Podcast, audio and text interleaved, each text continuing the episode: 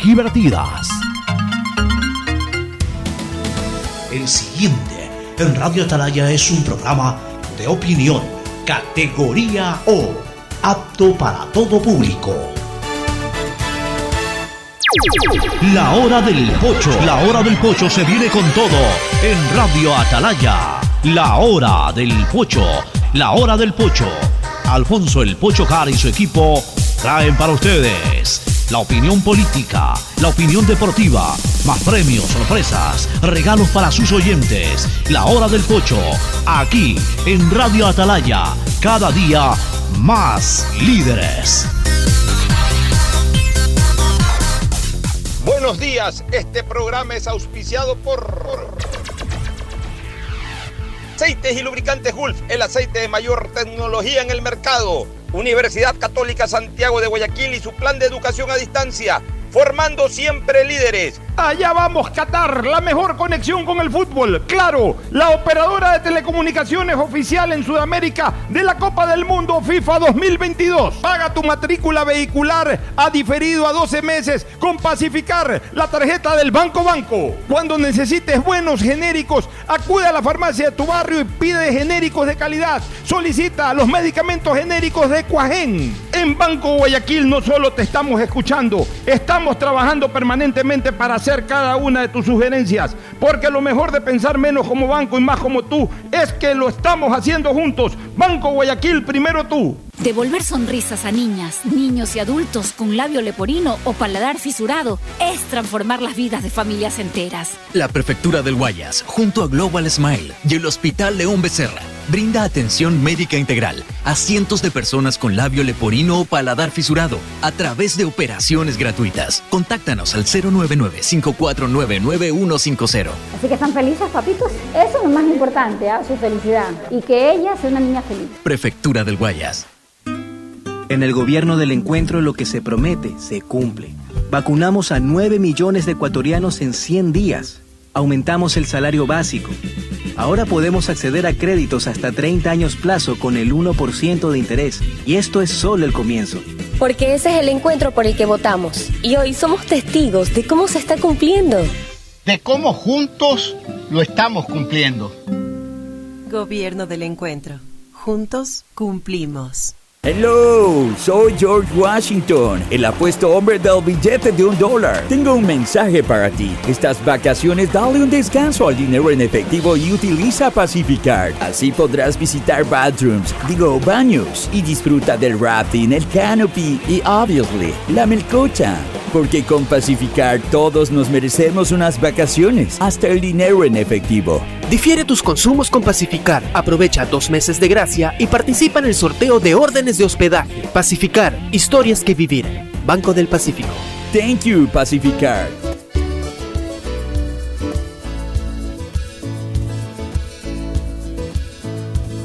Camino sobre tu piel morena y siento tu latido. Y miro todo lo bueno que los dos hemos vivido. Razones para estar agradecido. Es lo que somos y lo que siempre hemos sido. Amigos, porque ganamos cuando mucho hemos perdido. Somos lo mismo, porque peleamos contra el mismo enemigo. 680 Sistema de Emisoras Atalaya en su año 78. Reciban el saludo aquí desde la hora del pocho en esta trinchera de la libertad de expresión, honrando siempre las iniciales de sus nombres completos, SEA. Una radio seria, emotiva y altiva. Por eso Atalaya cada día es más líder, una potencia en radio y un nombre que ha hecho historia, pero que todos los días hace presente y proyecta futuro en el dial de los ecuatorianos. Este es su programa matinal, La Hora del Pocho, de este martes 12 de abril del 2022. 12 de abril del 2022. Aquí estamos junto a ustedes, está Fernando Edmundo Flores Marín Ferfloma y Cristina Yasmín Harp Andrade con alguna pequeña dificultad para hablar porque me ha salido una llaga en la lengua. Esto es como cuando los futbolistas tienen un pequeño problema muscular, pero igual juegan. Imagínate, la lengua es a la larga una de mis principales herramientas de trabajo y una de las partes de mi cuerpo que más uso para subsistir, la lengua, gracias a ella, y obviamente otras cosas también puedo trabajar, eh, hacer radio, hacer eh, todos los espacios de comunicación, pero tengo como una llaguita por ahí que espero que eh, ya en, poquísimo tiempo más desaparezca. Desde ayer me está molestando y obviamente eso no me permite eh, eh, pronunciar como quisiera, pero trato de hacer el esfuerzo para, para disimularla un poquito. En todo caso, el saludo primero de Fernando Edmundo Flores Marín Fer Floma y luego de Cristina Yasmín Harp Andrade. Fernando, buenos días. Buenos días con todos, buenos días Cristina, buenos días Pocho. Estaba revisando un poco información y hasta ahorita de lo que he encontrado dos buenas no- dos malas noticias y una buena noticia. ¿Cuáles son las malas? Comencemos con las malas. Las malas noticias un tiroteo en el subway, en el metro en New York, Sí, leí en la zona de Brooklyn. Hasta ahora se reportan 13 personas heridas, aparentemente algún loco, Algún loco de estos que no falta. empezó a disparar en el en El metro y herido a 13 personas. Vamos que a dicho ver. sea de paso, Nueva York es la ciudad del metro. O sea, en Nueva Claro, York. todo el mundo usa metro. Claro, todo el mundo usa metro en Brooklyn, en Manhattan, en Queens quizás menos, en Bronx menos. También usan el metro, pero especialmente en Manhattan. No es de extrañarse que ustedes vean en metro a un gerente general de un banco. Sí, sí, no, entonces la gente se moviliza en metro. La gente se moviliza en metro. Como que te puedes encontrar una li- mil limusinas en la calle. Y también te puedes encontrar a, a- a gente con Sí. mucho poder económico usando el metro. Es una ciudad. Los gerentes eh, allá caminan, entran a cafeterías, andan en metro. Andan en metro, todo, o sea, eh, es, es propio el metro en, en la ciudad de Nueva York. Entonces, cuando se produce un tiroteo de esto en metro, pues es obviamente algo, algo que llama la atención porque es un centro de, de, de mucha convocatoria por parte de la gente que vive allá, ¿no? Correcto. La otra mala noticia es que el grupo delictivo capturado por la policía, esto estoy leyendo un tuit de Teleamazonas, Claro. el grupo delictivo capturado por policía Ecuador y captado por cámaras en tres robos a casas en una organización privada de San Borondón. Una de ellas en Vistasol. Exacto, a eso se refiere, a esos robos que hubo en Vistasol ya están libres. Es increíble. ¿Cómo salieron? Vaya usted a saber. Es increíble, ya voy a dar mi explicación Increíble. al respecto. Vamos a hablar hoy día de ese tema, vamos a insistir en algunas Hay cosas de la que- corpus. que- Y otras más, pero, pero eh, primero, ¿qué te parece si saluda a Cristina? Pero tenías una cosa Sí, buena. me- Cierro la- la- con la cosa buena para que salude Cristina. Eh, triunfo de Gonzalo Escobar y. En Monte Carlo. Y. Bejar. Bear, Bear. Bear, Bear, en Monte Carlo. en Pasaron a Montecarlo. segunda ronda en dobles. Justamente estamos viendo imágenes de Monte Carlo. Este, ahí está Monte Carlo, eh, esa linda eh, ciudad, indiscutiblemente al pie del Mediterráneo. Pues estamos viendo imágenes de juegos de singles, pasan normalmente los singles. Pero ahí están nuestro compatriota Gonzalo Escobar y su pareja Bear, que son eh, jugadores que están rankeados entre los pri- primeros 15 del mundo en dobles. O sea que no es novedad ya escuchar de que ganan un partido o que pasan de una serie o que incluso pueden llegar a una semifinal o una final de ese tipo de torneos, de Master 1000. Oye, este Monte Carlo es parte de, de Mónaco, ¿no? Del Principado de Mónaco. Es una pregunta que la verdad este, no, no, no lo, no lo recuerdo con sí. tanta precisión, pero Cristina que ha estado por ahí a lo mejor Sí. nos puede nos puede ampliar un poquito. Monte Carlo entiendo que es parte del Principado de Mónaco. Cristina, buenos días. Muy buenos días a todos los oyentes de Radio Atalaya. Para mí siempre es un honor y un placer poder compartir con todos ustedes. Bueno, un fuerte abrazo a Fernando, a ti, Alfonso. Y bueno, tu pregunta. eh, Monte Carlo es un barrio del Principado de, De Mónaco. Es célebre por ser el, el casino de Monte Carlo, que es lo más famoso que se conoce ahí, al igual que, que es el lugar, la sede del Gran Premio del Mónaco de la Fórmula 1. Y también del Master 1000 En efecto. en tenis. En efecto, es un barrio del Principado de Mónaco. Muy bien, Cristina. Es una experta en turismo. A propósito, y mira cómo podemos enganchar una cosa con la otra. Se cayó la vetusta casa que servía de consulado, consulado de de, Mónaco. En Guayaquil la noche de ayer. Una pena, una pena. Una verdadera realmente Era un, En la calle Escobedo, 9 de histórica, octubre. Escobedo 9 de octubre en toda la esquina. En toda la esquina, pero. la habían remodel- habían no remodelado, le habían dado un mantenimiento, pero aparentemente no. Y por ahí ya no sacaron imágenes de otras de esas casas patrimoniales del centro en donde están en 3 y 2. Una pena, ¿no? hicieron que se vayan perdiendo esas cosas. Pero bueno, pero ahí también hay que darles un mantenimiento. ¿Te acuerdas tú la famosa casa rosada esa que... Claro.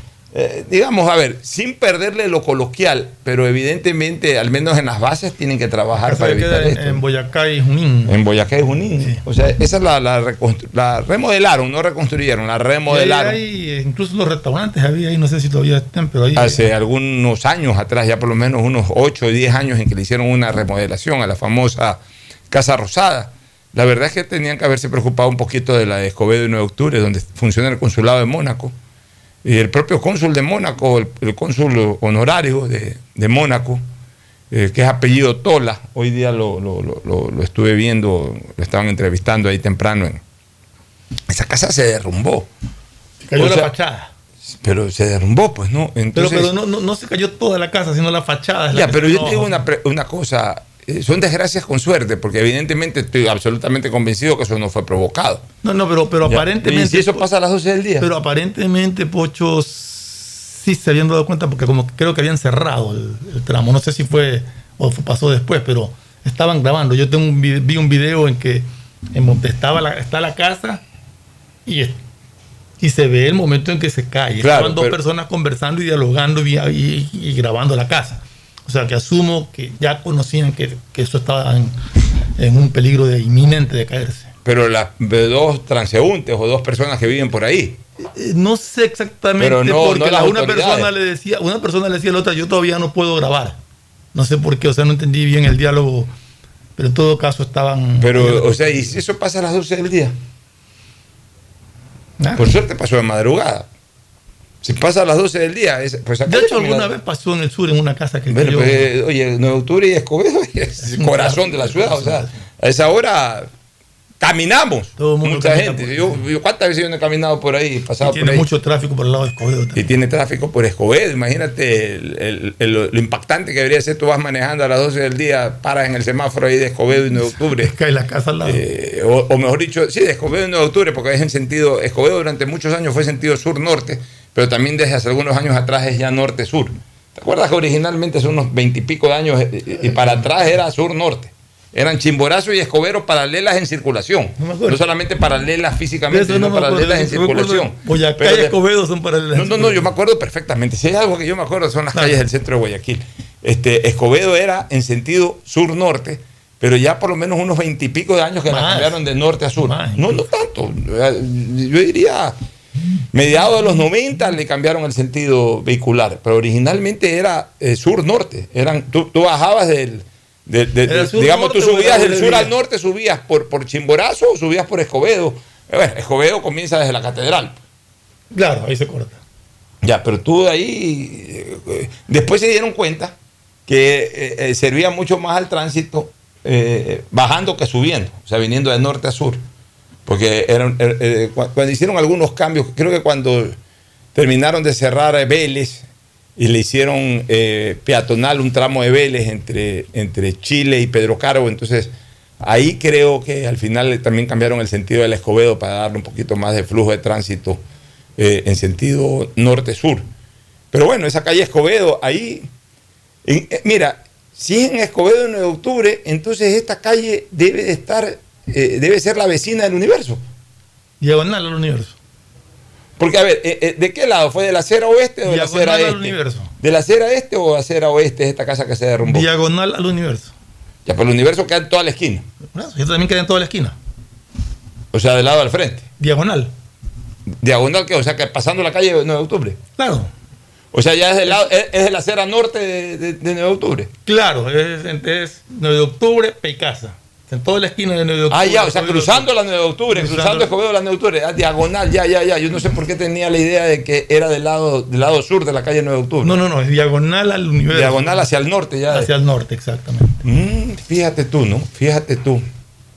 Por ahí esa zona, en su época, ahí había, cruzando, al frente del universo, o sea, cruzando la casa esa que se derrumbó hoy día, ahí estaba la famosa pizzería Don Camilo. ¿Tú sí te acuerdas de la No, pizzería? esa era la cuadra siguiente. No, no, no, no, en Escobedo. Yo, yo comía, acuérdate Pero- que pero era originalmente era, era- en otro lado. Sí, pero lo que tú dices era eh, en Escobedo entre 9 de octubre y, Y, y Vélez. Vélez. por eso. Por eso te digo, cruzando la calle. de Cruzando la calle. hacia el o sea, frente hacia al norte. universo. Diagonal al universo, correcto. Ahí me llevaba mi papá a comer unos ravioles exquisitos en la pizzería Don Camilo. Sería Don Camilo cuando yo era chico que quedaba en Chimborazo y Luz, que era toda la esquina quedaba. Eh, era el sitio donde uno iba, yo permanentemente iba a Don Camilo y me comía la pizza de anchoa. Sí, era rica también, yo la Esa era comí. espectacular. Yo ahí básicamente comía ravioles, pero, pero, pero la pasta Muy- era muy buena. pero La pizzería fama, Don Camilo. eh, muy ¿qué famosa y ese? pizzas como esa ya no Y había. una, de, de la casa donde se derrumbó hoy hacia, eh, hacia el este. Daba los chivitos. Hacia no, el hacia el este, hacia el este, en la misma acera de la calle 9 de octubre, hacia el este, o sea, ya en la calle Chimborazo, pero n- no, ya entrando a Chimborazo, porque tenía dos frontales, del lado de Chimborazo y del lado de 9 de octubre, estaba la, eh, eh, estaba la famosa, la famosísima heladería Agostino. Claro, la, la- la heladería. El mejor, Esa es en otra esquina. ya, claro, la mejor copa de chocolate que yo me comía en Guayaquil, el mejor helado de Guayaquil era el agostino, le ponían abajo unas frutillas con mermelada. Entonces yo eh, generalmente me comía de dos sabores, chocolate y frutilla, alguna cosa. Qué exquisito helado ese. Y- y- Lo daban en un vaso de plástico. Y ya para que los, los viejos se, se acuerden, eh, un- a mitad de la cuadra, o sea, al lado de la casa que se, que se, ca- se acaba de caer la fachada, hacia, a la mitad de la cuadra, quedaba los chivitos. Los chivitos. Entonces, ¿sabes dónde? de- de- esta casa que se cae el día de hoy es la casa que está exactamente al frente del edificio del senador de Peche Ponce, donde vive Jacinto Claro, Velázquez. Donde yo pasaba la- los- las navidades en la casa, de- en el departamento de Teófilo Bucarán. Yo pasaba antes de, de la hora de Nochebuena. Pasábamos siempre por ahí, por el departamento de, de Teófilo Bucarán, de su esposa, de sus hijas, hijos.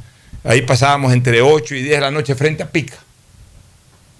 Pica está un poquito más allá, hacia Al, la- al lado de, de un Burger King, creo que queda ahí. Y al lado está, eh, y está el Club Metropolitano. Y el Club, el Club Metropolitano. Burger King, o sea, eh, el senador, al lado está el Burger King y, y- el Club y- y el Metropolitano, Club Metropolitano. Ahí está. Ya está claro, ahora sí lo tengo bastante claro en cuanto a la ubicación de la casa que se cayó. Frente al día. edificio está la casa que se quedó en la esquina. Es Increíble. Es Bueno, impresionante, es impresionante ver cómo Alfonso y, y Fernando conocen tan bien de Guayaquil. Yo la verdad estaba tratando de ver qué, me, qué, qué se me hacía referencia y la verdad es estoy perdida. bueno, es que nosotros circulamos por Guayaquil, tú eres parte de esa generación encapsulada de San Borondón. Que pasa es conoce que muy poco Guayaquil Cuando, realmente. cuando yo era chico, bueno, Po- Pocho también niño, pero cuando yo era chico, eh, donde uno iba era al centro de Guayaquil, Claro. caminaba todo el centro de Guayaquil, yo salía del colegio caminando por la calle Escobedo hacia, hacia la pizzería Camilo, Don Camilo, y andaba por todos esos lados, o sea, me- conozco de memoria todo, siempre rodado por el centro, incluso mientras el canal estuvo en, en la Casa de la Cultura, yo caminaba desde la Casa de la Cultura al, a- al Bunkers a veces, o caminaba a San Francisco, ahí cruzaba todo 9 de octubre y todo. Yo ese, sector me lo conozco, pero de Y- y yo memoria. también. Y mucho tiempo yo viví en el edificio Singer, que queda en Víctor Manuel Rendón y Escobedo. O sea, es un área que me la conozco, es claro. No, y yo, por ejemplo, siempre me iba caminando de mi casa, de la Nueva Kennedy, me iba caminando a la, a la Plaza de San Francisco, donde ayudaba a mi tío a vender ve- telas, en un almacén de telas que tenía ahí en la Plaza de San Francisco, en la, en la calle Vélez. Y bueno, yo nací por ahí, Cristina, por donde se cayó hoy día la casa, nací tres cuadras más hacia el norte, nací en Junín y Vaquerizo Moreno. Una cuadra hacia el este y dos cuadras o tres cuadras hacia el norte. O sea, en esa zona. Ahora esa ya tiene zona. claro por qué la conocemos. Bueno, vamos ahora sí con, con las temáticas que planteamos originalmente, ¿no? El, el tema de. Primero, eh, ¿entramos con lo del habeas corpus o- o picamos un poquito este tema que ha pasado en San Bruno? ¿Qué prefieres? La verdad es que Da lo mismo Chana que Juan. yo creo que más. Yo digo, más comencemos con lo de San Borondón. Sí, yo te iba a decir porque creo que más, más largo quizá va a ser eh, analizar lo de habeas corpus, porque hay Ya, algunas cosas hay que algunas todavía cosas, están en pero el lo de Borondón. O sea, a mí me parece inaudito. Y a mí sí me gustaría que esto sí verdaderamente vaya hasta las últimas consecuencias. Eh, ojalá se pueda involucrar el alcalde de San Borondón en esto, eh, exigir eh, las autoridades del Consejo de la Judicatura, eh, porque eh, la Fiscalía General de la Nación. A ver, no porque han robado en zona de pelucones, o sea, da lo mismo, es, es exactamente lo mismo que roben en la organización eh, Vistasol a que roben en el Guam. O sea, Exactamente lo mismo. es exactamente lo mismo. Es el hecho de que cojan en flagrancia delincuentes y los aflojen rápido. O sea, los aflojen en audiencia de flagrancia. ¿Y por qué, ¿Y por qué a mí me molesta esto? Porque bueno, nosotros les exigimos a la policía que actúe. Ok, la policía actúa. Los coge, los detiene. Ya, los pone a órdenes del fiscal y los pone a órdenes de- del juez competente.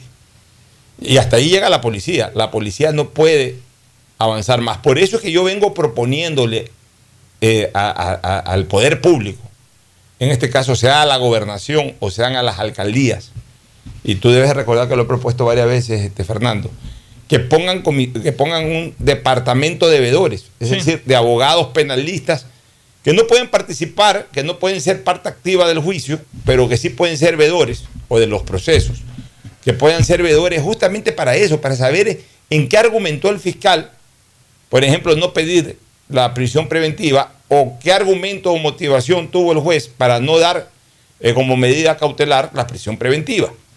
Entonces, esto de la prisión preventiva, mucha gente dice, sí, pero es que es de última ratio, es decir, de acuerdo a la ley, eh, hay eh, eh, varias medidas cautelares. La medida cautelar no es una medida condenatoria, sino preventiva, justamente me- me- eh, eh, medida cautelar o- o la palabra mismo lo dice, o la frase mismo lo dice, prisión preventiva, para prevenir a efectos de que el delincuente o el presunto delincuente, para usar el término correcto, el presunto delincuente, garantice su presencia en el proceso. Ya, entonces hay grillete, hay una serie de cosas. Pero es, es más que evidente que en un momento de la inseguridad ciudadana como la que estamos viviendo en este momento, cuando se detienen a personas que forman parte activa de la delincuencia que genera esa inseguridad ciudadana, que puedan estar involucrados en delito de sangre o de agresión a la ciudadanía de esta naturaleza, como robo, meterse en casas, en urbanizaciones, eh, robar en general, en, en cualquier casa, así sea del Guasmo, así sea de la puntilla, no importa. Cuando, cuando hay este tipo de, de- de- de- de acciones en donde la policía los descubre en flagrancia, es decir, dentro de las 24 horas, con, con- con elementos probatorios eh, que, son entregados justamente al fiscal para que el fiscal pueda fortalecer su acusación, esas personas tienen que ser aisladas de la sociedad. Además, por un factor que es fundamental. Es muy difícil, Fernando, es muy difícil que estos delincuentes puedan ofrecer, puedan otorgar lo que se llama arraigo social. Entonces, si no tienen un eh, arraigo social lo suficientemente convincente, es un argumento de peso para que el juez se vaya por la medida extrema, que es la medida de la prisión cautelar, la prisión preventiva. Mira, de lo que conozco, de, este hecho, de lo que conozco, eh, capturaron al vehículo en que se movilizaban dos personas y mediante un dispositivo GPS de un equipo electrónico que fue sustraído de una de las casas, lograron ubicar, en- no me recuerdo en qué zona, fueron y encontraron a los otros delincuentes ahí con todo el producto de lo que se habían robado en esas casas. Delito flagrante. Y se detuvieron a cuatro guardias de seguridad de la ciudadela porque se logra observar en las cámaras que abren el brazo para que pase un carro y este carro, una Ford de esas grandes, no, perdón, un Toyota, tengo entendido, un Toyota Runner, uno de esos grandes, un Toyota grande, se pegó al otro carro y entró sin que el guardia le, le diga nada y cuando salió tampoco lo revisaron, se ve nomás que le abren ahí para salir. Entonces esos cuatro guardias están detenidos por sospechar de que son partícipes de, de este delito. Son delitos flagrantes, en donde a veces se comprometen las mismas personas que forman parte de la guardia de, una de las urbanizaciones. Pero más allá de, olvidémonos un poquito de las urbanizaciones, hablemos de- de- del hecho en sí. Sí, se se detiene en delito parte. flagrante a un delincuente. ¿Qué es delito flagrante? Es cuando, siguiendo el camino del delito, dentro de las 24 horas, eh, se persigue a una persona. La persecución no tiene que ser física. Ah, pero, pero solamente para aclarar. El delito flagrante no es que lo cogieron en ese ratito, te digo, sino no- son 24 horas. Son 24 horas y no tiene que ser una persecución física. Ahí veo al, al ladrón y síguelo, síguelo hasta que lo agarra. No, se produce el robo inmediatamente a través de cámaras, todos comienzan a buscar. No, no los ves en principio, pero en base a elementos que, que- te conduzcan. Como en a- este caso el a- GPS del exactamente, del que te aparato. conduzcan al, al- al- a la guarida del delincuente o al sitio donde está el delincuente, llegas donde el delincuente además. eh, eh, obviamente en ese momento, como, como está flagrante, como está fresca la cosa, logras eh, recuperar los elementos que, que han sido sustraídos, que han sido robados. Es decir, puedes comprobar dentro de esas 24 horas de que esas personas cometieron un delito. A eso se le llama delito en flagrancia. Entonces tú los capturas y los entregas a la autoridad competente, que es el fiscal de turno y obviamente el juzgado de flagrancia, Pero que ahí- inmediatamente debe de recibir la formulación de cargos del fiscal. O sea, lo tienen ahí. O sea, no eh, es necesario una acusación particular no, en este caso. Es que no es necesario. Es que la acusación particular en delitos de acción pública, a mi criterio, es optativa. En tanto en cuanto, en, en delito flagrante, en tanto en cuanto haya la versión policial o el parte policial que anuncia la captura de un delincuente por un hecho, le entrega al fiscal. O sea, el que verdaderamente persigue el delito, cuando es un delito de acción pública, es el fiscal. El fiscal tiene que acusar. El fiscal recibe la información, ve que es una información evidentemente sólida para, para inmediatamente formular cargos y tiene que hacerlo, indistintamente que el dueño de la casa perjudicada vaya también una su acusación o no la una. O sea, el, el- el derecho penal finalmente tiene una finalidad, proteger a la sociedad de los delincuentes, defender a la sociedad de los delincuentes, indistintamente del perjuicio individual que reciba una persona por un acto delictivo. Pero es la sociedad la que tiene que ser defendida por el Estado de los delincuentes, por eso es delito de acción pública. Hay, por ejemplo, un delito de acción privada, la injuria, o en este caso ahora se llama solamente calumnia. Ya, ese es un tema que no le interesa a la sociedad. Te interesa a ti, porque a ti te calumniaron tú, pero como es un delito, porque te está afectando un bien jurídico que es la honra, tú presentas igual una querella eh, directamente al juzgado, incluso ni siquiera por eso que tú el delito de, eh, como es un delito de acción privada, ahí no participa la fiscalía, tú vas y presentas directamente en el juzgado la querella, en el juzgado penal, y tú ventilas la querella, tú impulsas la querella como, ahí sí como, como acusador particular.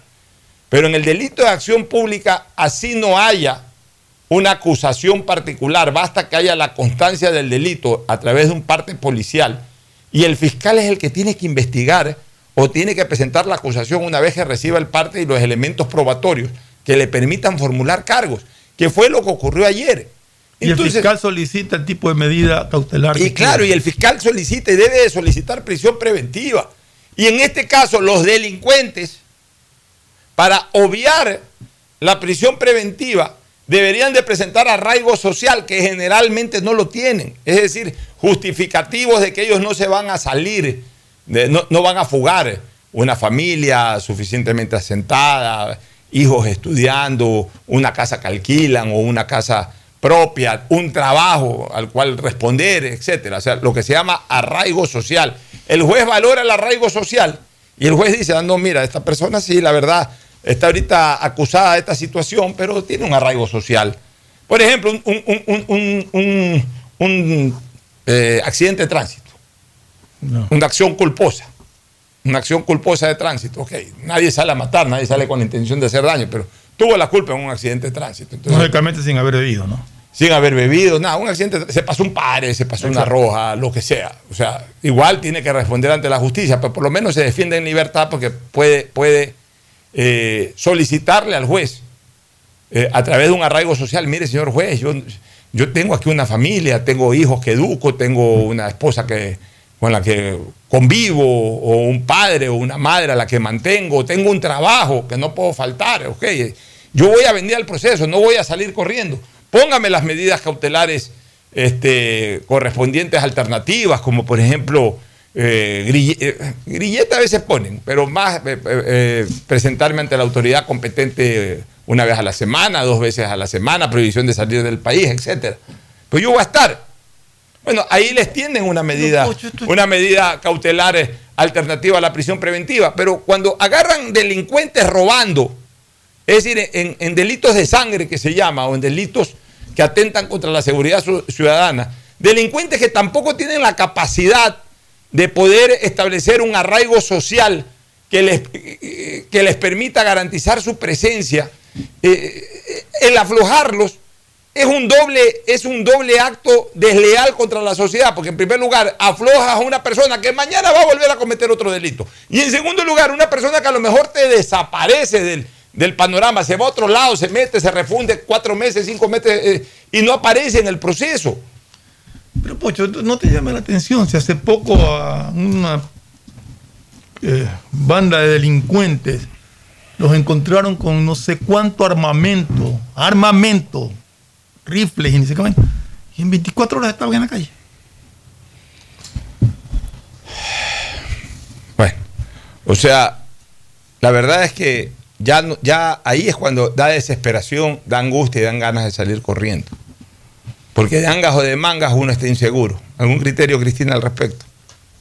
Sí, Alfonso, más que nada ver, yo siempre veo la consecuencia de- del actuar de la justicia ecuatoriana. El problema no solamente es que salgan otra vez a delinquir, el problema es el mensaje que se les está dando, de que no importa que se los coja, como quien dice vulgarmente, con las manos en la masa, igual van a salir, igual están ahí unos cuantos meses, unos cuantos días, y ya salen como que sin nada, sin pagar condena. Y sobre todo, y lo más grave, el mensaje que le estamos mandando a las víctimas. Porque yo que fui víctima de un secuestro express, yo me acuerdo que las últimas palabras de, de estos sinvergüenzas eh, eh, fueron al advertirme que donde yo ponía una denuncia, ya tenían mi cédula, sabían mi nombre, podían conseguir fácilmente donde yo vivo y, e iban a haber represalias. Entonces, ¿qué es el mensaje que le estamos dando a las víctimas? Mejor estemos callados. Y como funciona la justicia, de que yo sé que no es así, pero lamentablemente la forma como la hacen funcionar es que si no hay denuncia, tampoco hay caso, por más que sea un caso fragante. El problema es que, las víctimas no, no, no van a abrir la boca. Entonces es simplemente crear una burbuja, eh, eh, un, un modo de efecto dominó en el cual eh, los criminales siempre van a tener la de ganar.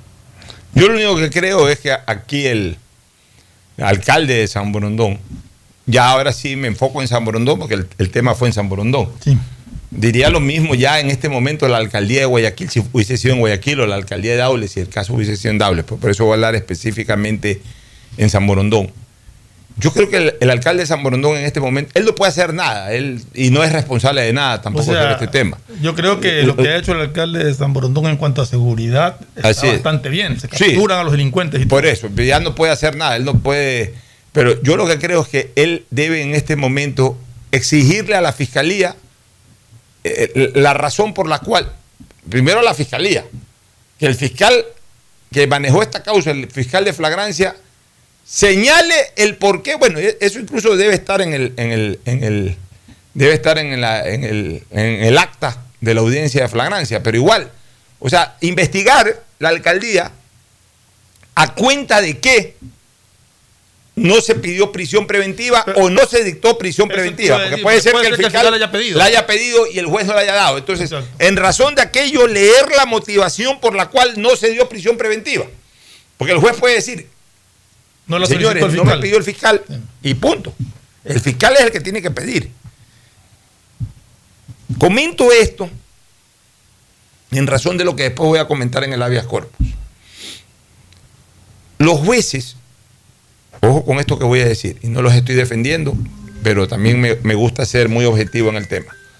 Los jueces, más allá de su criterio extrajudicial, cuando ya se instalan o cuando instalan una audiencia, tienen que actuar en base a la realidad procesal, es decir, a la realidad judicial, al escenario judicial de ese momento. O sea, tienen que revisar pruebas. El juez puede pensar, me toca un caso en donde ese es un sinvergüenza, ese fue un ladrón, ahí está clarito que lo están trayendo con todo. Pero el juez no es parte, o sea, el juez no puede interpretar nada que no sea lo que esté en escena en ese momento, lo que se le presente en escena y lo que se le pida para el tema de, medidas cautelares. O sea, si el fiscal no pide prisión preventiva, el juez no puede de oficio dictar prisión preventiva. El fiscal dice, eh, eh, póngale medidas cautelares que venga una vez a la semana, lo que sea. Perfecto. El juez pone eso. El juez lo que puede en un momento determinado es que si el fiscal pide prisión preventiva y la otra parte alega en sentido contrario y documenta de que puede garantizar su presencia en el juicio, bueno, ahí toma la decisión el juez. Entonces, lo primero que hay que saber es si el fiscal pidió o no, no pidió prisión preventiva para estos delincuentes. Y después de saber eso, ver cuál fue la actuación del juez. Si es que el, fiscal no pidió prisión preventiva, la responsabilidad es del fiscal.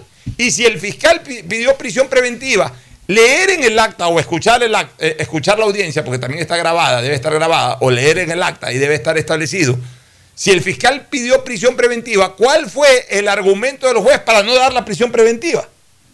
Pero esto tiene que llegar a las últimas consecuencias. Y esa sí es tarea política del alcalde que al final de cuentas es el representante de la colectividad. El alcalde debe preocuparse de eso y denunciar. Por eso que yo estoy proponiéndole a las alcaldías o a la gobernación que tengan una comisión de veedores una, o, un departamento de veeduría para este tipo de casos. Que apenas se, se produzca un hecho de estos, inmediatamente un abogado en representación de la alcaldía o en representación de la gobernación acuda a la audiencia de flagrancia. No puede participar, pero sí puede ver sí puede escuchar, porque las audiencias son públicas. Es decir, puede entrar el público. Puede ir ahí un vedor de derechos. O sea, un juicio penal, en un proceso penal, en una, en una audiencia de juicio, puede, puede, ir quien sea, pueden ir los familiares de los, de los acusados o de los acusadores, pueden ir eh, los, eh, los representantes de derechos humanos, puede ir un vedor, puede ir quien le dé la gana, puede ir el señor que vende chicle, puede ir el que le dé la gana. Entonces, solamente esa persona lo que tiene es que ir, ver y luego informar. Para que la autoridad política reclame, pues reclame con fundamento. A ver, señores, ayer ocurrió esto, detuvieron a estos señores, el fiscal presentó esto, pues el juez eh, se fue por esta línea. O al contrario, el fiscal no sustentó nada y obviamente el juez los aflojó por esa razón. O sea, saber verdaderamente cuál es la causa para no especular. Porque hoy estamos especulando. O sea, hoy lo único que hacemos es comentar sobre el resultado de que estos señores están ya eh, sueltos a pesar de haber sido detenidos por la policía. Pero como quien dice, no hemos visto el partido, estamos comentando el resultado de un partido, pues no hemos visto el partido. Entonces necesitamos a alguien que nos comente, que nos informe lo que ha ocurrido para tener una versión ya más formal y técnica y poder actuar sobre esa, sobre esa materia. Bueno, aquí siempre pasa lo mismo, Pocho. Aquí innumerables veces nos hemos quejado de delitos en, flagrancia que automáticamente salen libres en menos de 24 horas. Y, nunca entendemos los motivos. La verdad es que nunca tenemos claro si es el juez, si es el fiscal. Pero lo que la ciudadanía sabe es que se capturan delincuentes y en 24 horas están nuevamente en la calle. Bueno, vámonos a una pausa, salvo que quieras decir algo más, Cristina Yasmín Harp Andrade. No, Alfonso, solamente estoy de acuerdo contigo de que ya las otras autoridades, por más que no sea su área, tienen que comenzar también a presionar, porque lamentablemente las delincuentes siguen ganando terreno y los ciudadanos de bien pues perdiendo, perdiendo terreno y, ganando más inseguridad. Y el problema es que esta gente nunca retrocede. Entonces cada, cada paso que ellos tienen a favor de ellos pues es bien difícil que lo vuelvan a retroceder. Y Guayaquil, y, y yo diría Guayaquil metropolitano, porque incluiría a Daule, incluiría a Durán, cada día están más peligrosos también. Entonces hay que ya tomar, eh, bueno, en San Brondón, hay que tomar ya cartas en el asunto porque la verdad ella es invivible lo que se está viviendo. Y, esa es una de las razones, esa es una de las razones porque la, mucha gente no quiere poner acusación particular porque sabe que en 24 horas están en la calle nuevamente. En fin. Una verdadera desgracia, la verdad, lo que está pasando con la justicia y, con las autoridades de una forma u otra en, en nuestro país. Muy bien, nos vamos a una pausa y retornamos. Ya volvemos.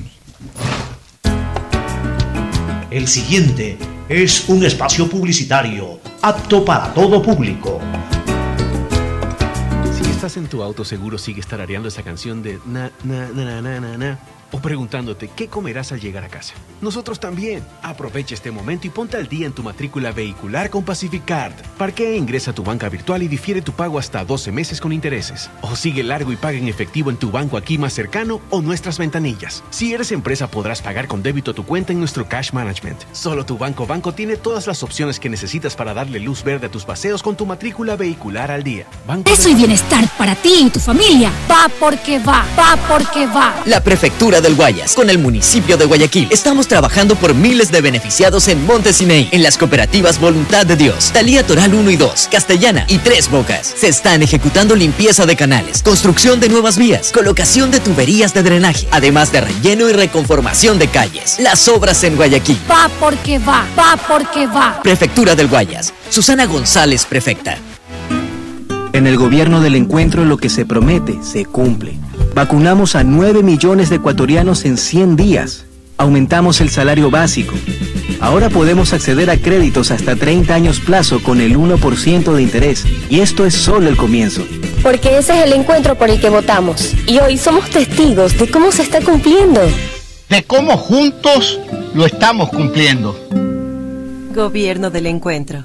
Juntos cumplimos. Solo en Claro tienes la libertad de usar tus gigas como tú quieras. Mira tus películas, navega en redes sociales y aprovecha todas tus app favoritas con tu plan de 17 gigas libres a solo 17 dólares. Cámbiate a Claro, la red con la mayor velocidad y cobertura. Conectados, podemos más. Más información en claro. Devolver sonrisas a niñas, niños y adultos con labio leporino o paladar fisurado es transformar las vidas de familias enteras. Y esa es nuestra prioridad. La Prefectura del Guayas, junto a Global Smile y el Hospital León Becerra, brinda atención médica integral a cientos de personas con labio leporino o paladar fisurado a través de operaciones gratuitas. Si conoces algún caso, contáctanos al 099-549-9150. Prefectura del Guayas. Si la placa de tu vehículo termina en 3, realiza su revisión técnica vehicular durante todo el mes de abril. Paga la matrícula. Separa un turno desde las 7 de la mañana en el Centro de Matriculación Norte, vía Daule o Sur, en la avenida 25 de Julio. Los sábados, de 7 a 13 horas, en todos los centros. Y realiza tu revisión técnica vehicular. ATM y la Alcaldía de Guayaquil trabajan por ti. Bessie, ¿qué hace? Sacando esto que estorba en la casa. Pero es un mueble. Lo sé, pero ya no sirve. Bessie, sea responsable y evite botar objetos de gran volumen en la vía pública. Recuerde, los enseres domésticos que ya no use, llévelos al centro de acopio más cercano. ¿Y dónde encuentro la dirección? Simple, solo entre a www.urbaceo.com. ¿Y tú, guayaquileño? ¿Estás llevando tus objetos de gran volumen a un centro de acopio? Haz tu parte por un Guayaquil más ordenado, más Nuevas limpio. obras para Marta de Roldós. Estamos realizando la reconstrucción de peatonales con adoquines en la zona de la Marta de Roldós, para así mejorar la circulación de todos los habitantes de este sector. La obra se siente. Porque tu bienestar siempre es primero. Alcaldía de Guayaquil. Detrás de cada profesional hay una gran historia. Aprende, experimenta y crea la tuya. Estudia a distancia en la Universidad Católica Santiago de Guayaquil. Contamos con las carreras de marketing, administración de empresa, emprendimiento e innovación social, turismo, contabilidad y auditoría, trabajo social y derecho. Sistema de educación a distancia de la Universidad Católica Santiago de Guayaquil, formando líderes siempre. Ecuagen, medicamentos genéricos de calidad y confianza a su alcance. Ecuagen, una oportunidad para la salud y la economía familiar. Consuma genéricos Ecuagen. Hello, soy George Washington, el apuesto hombre del billete de un dólar. Tengo un mensaje para ti. Estas vacaciones dale un descanso al dinero en efectivo y utiliza Pacificar. Así podrás visitar bathrooms, digo baños, y disfruta del rafting, el canopy y obviously la melcocha. Porque con Pacificar todos nos merecemos unas vacaciones, hasta el dinero en efectivo. Difiere tus consumos con Pacificar. Aprovecha dos meses de gracia y participa en el sorteo de órdenes de hospedaje. Pacificar, historias que vivir. Banco del Pacífico.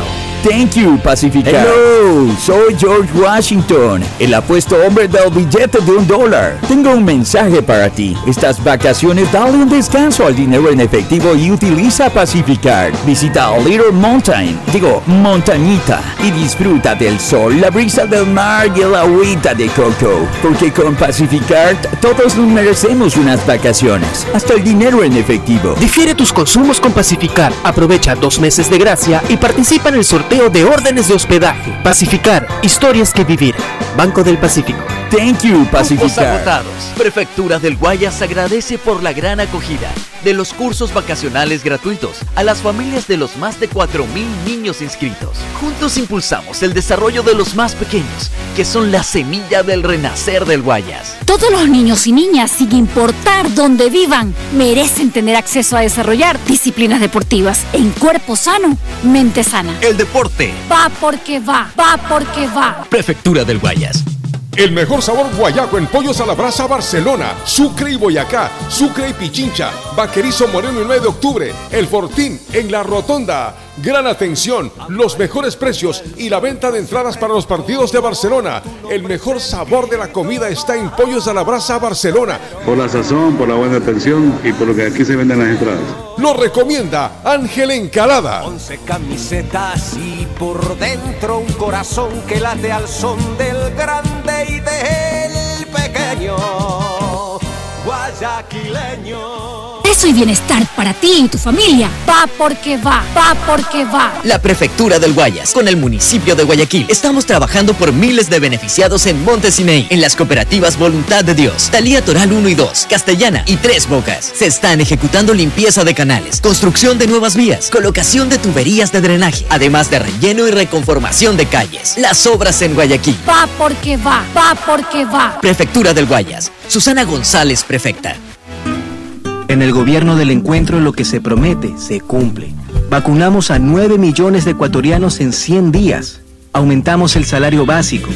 Ahora podemos acceder a créditos hasta 30 años plazo con el 1% de interés. Y esto es solo el comienzo. Porque ese es el encuentro por el que votamos. Y hoy somos testigos de cómo se está cumpliendo. De cómo juntos lo estamos cumpliendo. Gobierno del encuentro. Juntos cumplimos. Si estás en tu auto, seguro sigues tarareando esa canción de na, na, na, na, na, na, o preguntándote qué comerás al llegar a casa. Nosotros también. Aprovecha este momento y ponte al día en tu matrícula vehicular con Pacificard. Parquea e ingresa a tu banca virtual y difiere tu pago hasta 12 meses con intereses. O sigue largo y paga en efectivo en tu banco aquí más cercano o nuestras ventanillas. Si eres empresa, podrás pagar con débito a tu cuenta en nuestro Cash Management. Solo tu banco banco tiene todas las opciones que necesitas para darle luz verde a tus paseos con tu matrícula vehicular al día. Banco La bandera de todos conectada con la mayor red del país. Allá vamos Qatar, la mejor conexión con el fútbol. Claro, la operadora de telecomunicaciones oficial en Sudamérica de la Copa Mundial de la FIFA 2022. En Banco Guayaquil tenemos una nueva app y la hicimos pensando más como tú. Por eso, ahora puedes hacer tus transferencias en menos pasos. Los pagos de siempre ahora los realizas con un botón, mucho más rápido. E incluso puedes revisar tu ahorro y gastos del mes para ayudarte con tus finanzas. Todo esto donde estés. Esta no es la nueva app del banco. Esta es una app más como tú. Descárgala, actualízala, pruébala. Banco Guayaquil. Primero tú. Hay sonidos que es mejor nunca tener que escuchar. Porque cada motor es diferente. Desde hace 104 años, Lubricantes Gulf mantiene la más alta tecnología y calidad en línea de aceites para motores a diésel y gasolina. Está hecho con una fórmula especial para dar excelente protección a todo tipo de motores, evitando el desgaste prematuro de pistones, anillos y árbol de levas, ayudando a mantener limpio el motor y libre de depósitos que se forman por las altas o bajas temperaturas. Dele a su motor lo que se merece. Lubricantes Gulf, la más alta tecnología en lubricación. 104 años preservando la vida de su motor. Lubricantes Gulf. Gulf es más lubricante.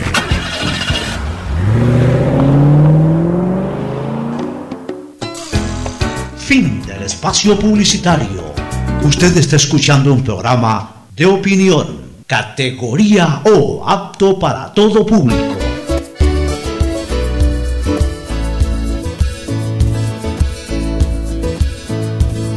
Camino sobre tu piel morena y siento tu latido.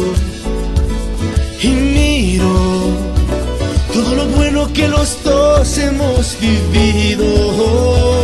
Te digo, solo hay razones para estar agradecido.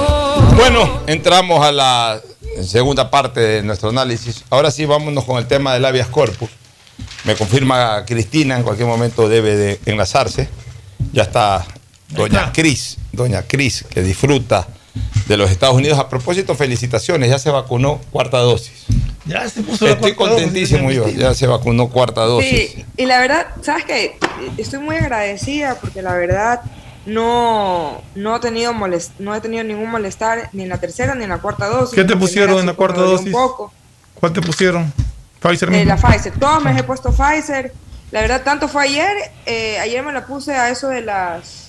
Antes del programa, a las nueve y media de la mañana. ¿Con cita o Y- rapidísimo nomás? Con Y cita. fui, hice cita, eh, me la dieron enseguida. Bueno, aquí en Estados Unidos ahorita solamente se puede, eh, cierto, cier- cier- cierta gente puede hacerlo, entre ellas personas con el sistema inmune débil, en mi caso yo soy anémica, eh, casi casi que desde nacimiento, y personas que también tienen sobrepeso, así que cumplí dos de los, de los requisitos. entonces Pero, por pero ¿por, qué con, ¿por qué están limitando? O sea, no es abierta todavía la cuarta dosis en Estados Unidos. No, eh, todavía no es abierta a, a toda la población, pero igual es ilegal preguntarte por qué te la por- eh, qué, qué enfermedad tienes.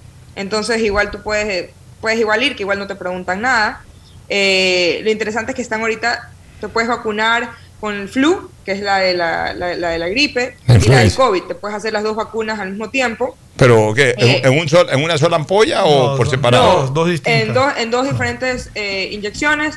Lo único es que, bueno, la, la vacuna del COVID es gratuita y la, vale. vacuna de, de- de la gripe, pues, es gratuita para los que tienen seguro y a los que no tienen seguros, pues sí tienen que pagar eh, de contado. Eh, bueno, lo, lo interesante es que gracias a Dios, hasta el, día- el día de ayer que me puse la vacuna como a las 9, no, no me sentí para nada mal. Tanto así que caminé 20 kilómetros y, e hice mi ejercicio rutinario de kickbox sin ningún problema. Y el día de hoy pues tam- también me siento muy bien y, y ya lista para mi actividad física, lo cual estoy muy agradecida porque eh, he escuchado casos de personas pues que, que no, no han tenido la misma reacción. Bueno, en todo caso, eh, es importante esto de vacunarse. Esta semana es una semana crucial, crucial para, eh, para nosotros los ecuatorianos en el tema de COVID. Es la semana más fuerte, de mayor, de mayor eh, comprobabilidad de que si verdaderamente ya esta pandemia cesó en el Ecuador o, o se vuelve a despertar, porque tenemos las procesiones de Semana Santa en todo el país. Hay La- aglomeraciones en todas partes. las más fuertes son obviamente las de Guayaquil, la procesión del Viernes Santo del Cristo del Consuelo y la de Quito, la de Jesús del Gran Poder. Pero igual en cada rincón de la República eh, los católicos salen a hacer sus procesiones. O sea que en cualquier lado vamos a encontrar gente, desde las procesiones más light, hablemos así, que son las que normalmente se dan en una iglesia, con relativamente poca gente, hasta las eh, masivas, como las callejeras. La gen- eh, sale la gente, pues incluso en señal de penitencia, a caminar eh, kilómetros con sol, con calor y todo, atrás de, de la cruz de Cristo. Así que eh, esta semana, si es que en 15, más el feriado, o sea, más también la parte recreativa, en donde la gente sale pues ya a, a hacer vida social. O sea, si, esta, si después de 15 días el tema del COVID definitivamente no alarmó más, yo creo que podríamos estar pensando en, en bajar la bandera de, de lucha. ah. No, de, no de precaución, porque uno igual siempre tiene que estar eh, eh, tomando medidas de precaución, pero ya por lo menos a nivel social ya podemos manejar un poquito más de relax en cuanto a volver a escenarios similares al anterior a la pandemia. Aunque en Shanghái el brote de COVID está súper fuerte al punto de que tengo entendido que Estados Unidos ha pedido que se retiren de, de la ciudad, me parece. O sea, mientras acá estamos respirando un poco aliviados por, por la baja sensible que tiene el nivel de contagio del, del COVID, por allá están súper complicados con un nuevo brote. Bueno. Esperemos que no se riegue. Así es. Este, eh, sobre el tema, de- ya que toqué el tema de Semana Santa, antes de entrar al tema del habeas corpus, eh, en estas capsulitas que estamos manejando de las enseñanzas de Semana Santa, aprendizajes de momento de vida, eh, en este momento quiero transmitir esta de caer y levantarse. Caer y levantarse, algo que es muy propio en la vida de los seres humanos, el caer y el poderse levantar luego de una caída. En algún momento, el duro peso de la vida y nuestros problemas nos hará caer, pero siempre hay que levantarse y seguir. Jesús cayó tres veces, pero en cada una de ellas, con ayuda o sin ella, levantó y siguió su camino. Es muy importante, es uno de los principales mensajes que deja el Vía Crucis. El peso de una cruz es un peso físico, el peso de nuestros problemas. Es un peso también físico, moral, psicológico que tenemos los, los seres humanos. A veces el peso es demasiado fuerte eh, o, o más poderoso que nuestras propias fuerzas. Ya un peso que no podemos superar. Peso, un problema económico que nos genera un gran peso, un problema familiar que nos genera un gran peso, un problema eh, laboral, un problema político, un problema social. O sea, los problemas a veces tienen un peso superior al de nuestras fuerzas, que no puede resistir nuestras fuerzas en el primer momento.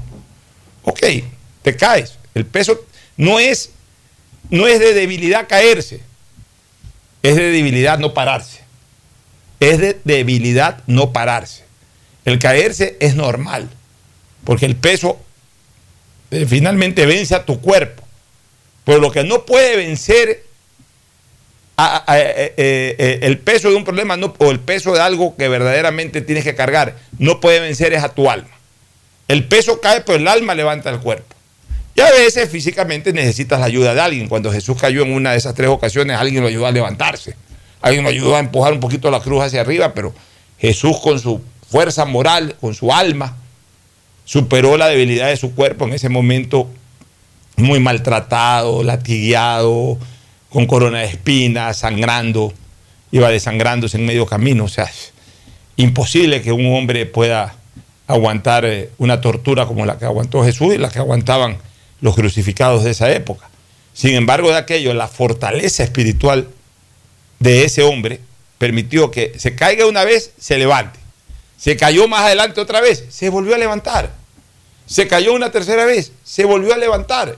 Él tenía un camino, llegar al Calvario, para morir en la cruz. Ese era su camino, ese era su objetivo. Bueno, en la búsqueda de ese objetivo se fue cayendo varias veces y cada vez que se cayó se levantó. Ese es un lindo mensaje que, nos debe de servir para cuando nos caigamos por algo. "Cha, me caí en esta vaina. Me fui a la quiebra en mi negocio, se cayó la empresa, o, o- una mala gestión en un momento determinado, una mala decisión, hizo de que pierda, pierda dinero, pierda, pierda espacio de competencia, lo que sea, lo que popularmente se llama a volver de cero, a volver de cero. Eso es levantarse de una caída, el volver de cero, ok. Avancé X cantidad, al caerme vuelvo a cero, tengo que caminar lo mismo y más y, y- y me levanto y voy para adelante.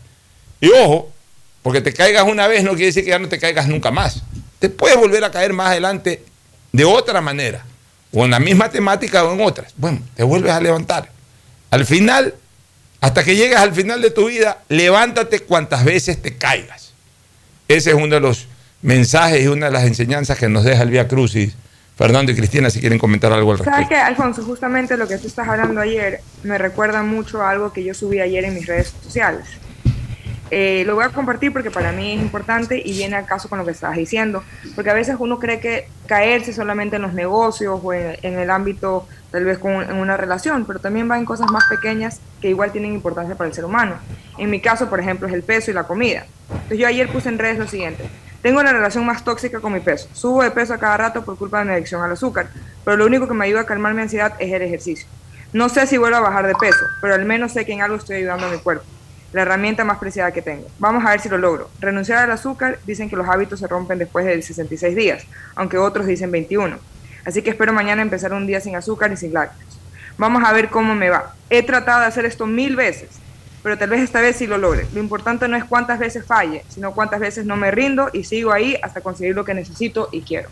Y en la vida es así. Y como tú lo dices, esta semana inspira eso, inspira a entender que no importa cuántas veces nosotros tratemos de hacer algo, que sea una lucha constante que tengamos, en mi caso es el peso, para otras personas puede ser otras cosas, pero lo importante es seguir ahí, no rendirse y entender que, bueno, uno puede retroceder, pero lo importante es seguir avanzando y coger esa fuerza y decir, bueno, no porque hoy día me equivoqué o porque hoy día fallé, quiere decir que ya está perdido el caso, sino que hay que seguir echándole toda la, todo el ánimo y tener la meta bien clara, que lo importante es moverse para algún día llegar y no estar pendiente de cuánto nos falta, sino lo mucho que hemos logrado avanzar. Perdón, eh, qué bueno, qué bueno, Cristina. ¿Algún comentario sobre este, este, este enfoque? Es, es, es, es, lo que uno siempre ha dicho, que uno, yo al menos yo lo aprendí desde, desde pequeño, ¿no? Cuando te caes, levántate y levántate con más fuerza. Así O sea, es. No te dejes vencer ni a un vencido, no te sientas vencido ni a un vencido. Porque la cruz tiene el mismo peso. Está en ti el vencer esa fuerza. Esa fuerza que te hizo tumbar por primera vez. Y mientras más veces caigas, con más fuerzas te levantas. Así es. Así que levántense, amigos, cada vez que. No se dejen vencer. Cada vez que se caigan por algo, recuerden que Jesús se cayó tres veces y se paró las tres veces con una cruz que tenía exactamente el mismo peso y él con más debilidad cada metro que avanzaba. Sin embargo, siempre se pudo parar. No hay obstáculo que impida que usted, si quiere ir adelante, vaya para adelante, aún en contra, aún teniendo en contra todos los problemas posibles. Bueno, vamos a esto del habeas corpus, este, Fernando, porque en la medida que he ido revisando cosas, eh, evidentemente, pues puedo reflexionar un poco más desde lo técnico jurídico. Y ojo con lo que voy a decir, yo no quiero bajo ningún concepto defender al juez del habeas corpus. Y eso lo dejo bien en claro. Que para mí fue un juez absolutamente comprometido, parte de una componente ahí cuyo origen es lo que hay que descubrir. Porque puede haber sido un, origen enmarcado en corrupción, puede haber sido un origen eh, eh, eh, gestado en corrupción, es decir, a espaldas de varios, palmeteado el juez, palmeteado los otros que ya vamos a, analizar, a espaldas de quienes de alguna u otra manera también se pudieran ver afectados con esa decisión, más allá de la propia justicia y más allá de, eh, de la ciudadanía. Puede ser el origen de corrupción, puede ser un origen político, de un eh, entendimiento político. Eso, el, el tiempo, y yo creo que a corto plazo nos va a terminar de descubrir qué fue lo que ocurrió. Pero yo voy a hacer un análisis exclusivamente técnico-jurídico. Al juez le allanaron el camino, más allá de lo comprometido que él haya estado en esa causa, le allanaron el camino para que tome una decisión y no caiga incluso en ilegalidad. Pero yo ahí creo una cosa, Pocho. O sea, aquí lo que se está discutiendo, y yo no creo que, que, que- no, no puedo decir quién tiene la razón, pero lo que se está discutiendo es si el juez era competente o no. Porque de acuerdo a lo que uno ya se va enterando de cómo se llevó este proceso, tú acabas de decir, le allanaron el camino, se lo pusieron en bandeja de plata para, para que resuelva el tema a favor del habeas corpus. Nadie objetó nada, Es nadie ahí- nada, ahí nadie dijo nada. Ahí quiero explicarte el tema de una manera técnico-jurídica. Pero antes permítame saludar al señor Laje, L-A-G-E, Laje, dueño de un taxi, que nos está escuchando. Y, y justamente este señor taxista está transportando en este momento a nuestro querido amigo, al doctor Antonio Martínez González. Ah, Saludo para Saludo, Toñete, Antonio. pero especialmente para el señor Laje, que es dueño del taxi, que siempre nos escucha y tiene muy buenas expresiones para Cristina Yasmín, dice que es excelente en sus comentarios. Así que un saludo para el señor Muchísimas taxista de apellido Laje, que nos está escuchando. corazón, muchísimas Y gracias. un saludo también, ayer me lo encontré en una cafetería, al doctor Roberto Polit Robinson, que nos Roberto, escucha. hace años que no Sí, lo veo. precisamente amigo por esta hora ya nos está escuchando Roberto Polit. Y él en algún momento vamos a reunirnos con él o de repente lo vamos a traer para hablar del quinto puente. Él está muy, en- muy involucrado en lo del quinto puente y tiene algunas versiones ahí que pueden ser de interés interesante público. Así conversar con Roberto sobre eso. eh, si después de Semana Santa por ahí organizamos alguna entrevista con Roberto Polit. Pero bueno, vamos al tema este de, de- del habeas corpus. Mira, lo que dije hace un rato por el tema este de la audiencia flagrancia y lo reitero ahora. Un juez, más allá de su criterio extrajudicial, o sea, fuera del juicio, fuera del proceso, como ciudadano que puede tener un juicio, un criterio. Pero él en el momento en que instala una audiencia, él no es parte, él es juez, él es una persona imparcial, que recibe información, documentación, alegatos de ambas partes y en base al criterio que en ese momento se forma, no en el criterio del que viene ya precedido de la calle, sino en ese momento se forma, él tiene que tomar decisiones. Porque de lo contrario fuera parte, si el juez ya viene eh, creyendo una cosa, él no puede imponer su criterio personal, él tiene que simplemente tomar una decisión en base a lo que escucha. Por tanto, quienes verdaderamente juegan, Fernando, juegan el partido como en una cancha de fútbol, juegan el partido los jugadores. El árbitro está ahí para pitar un penal, parar una pelota, cobrar un tiro libre. Pero los que juegan el partido son los jugadores. E igual es en una, eh, eh, en una audiencia judicial. Quienes juegan son las partes. La parte que acciona, la parte accionada, o la parte que demanda, la parte eh, o demandante, que se llama actor, la parte demandada, o la parte denunciada, en el caso de, una, de un delito penal, la parte denunciada este, y, la parte acusadora, que son el fiscal y acusador particular si hay. O sea, son las partes las que se enfrentan, son las partes las que alegan. El juez escucha, el juez escucha, luego contrasta y en base a ese contraste se forma un concepto en ese momento dentro del proceso y toma una decisión resolutoria, o sea, lo que se llama una sentencia. Entonces, ese es el, ese es el comportamiento que debe tener un juez. Si un juez va yo creo que todo esto fue obviamente fabricado y el juez es, pieza angular de esta fabricación. quiero hacer una pero, pregunta. Pero, vamos al proceso, sí, pregunta. ¿Cómo es así que es permitido presentar un habeas corpus o sentencias ejecutoriadas? Bueno, es que habeas corpus es una acción constitucional. Esa acción constitucional responde a varias temáticas más allá de la... Porque ahí no sé, el habeas corpus no te trata sobre... Eh, eh, el, hecho en sí que en su momento se juzgó, sino del estatus que en ese momento tiene la persona que presenta el habeas corpus o una persona que acciona en favor de, de, a eso.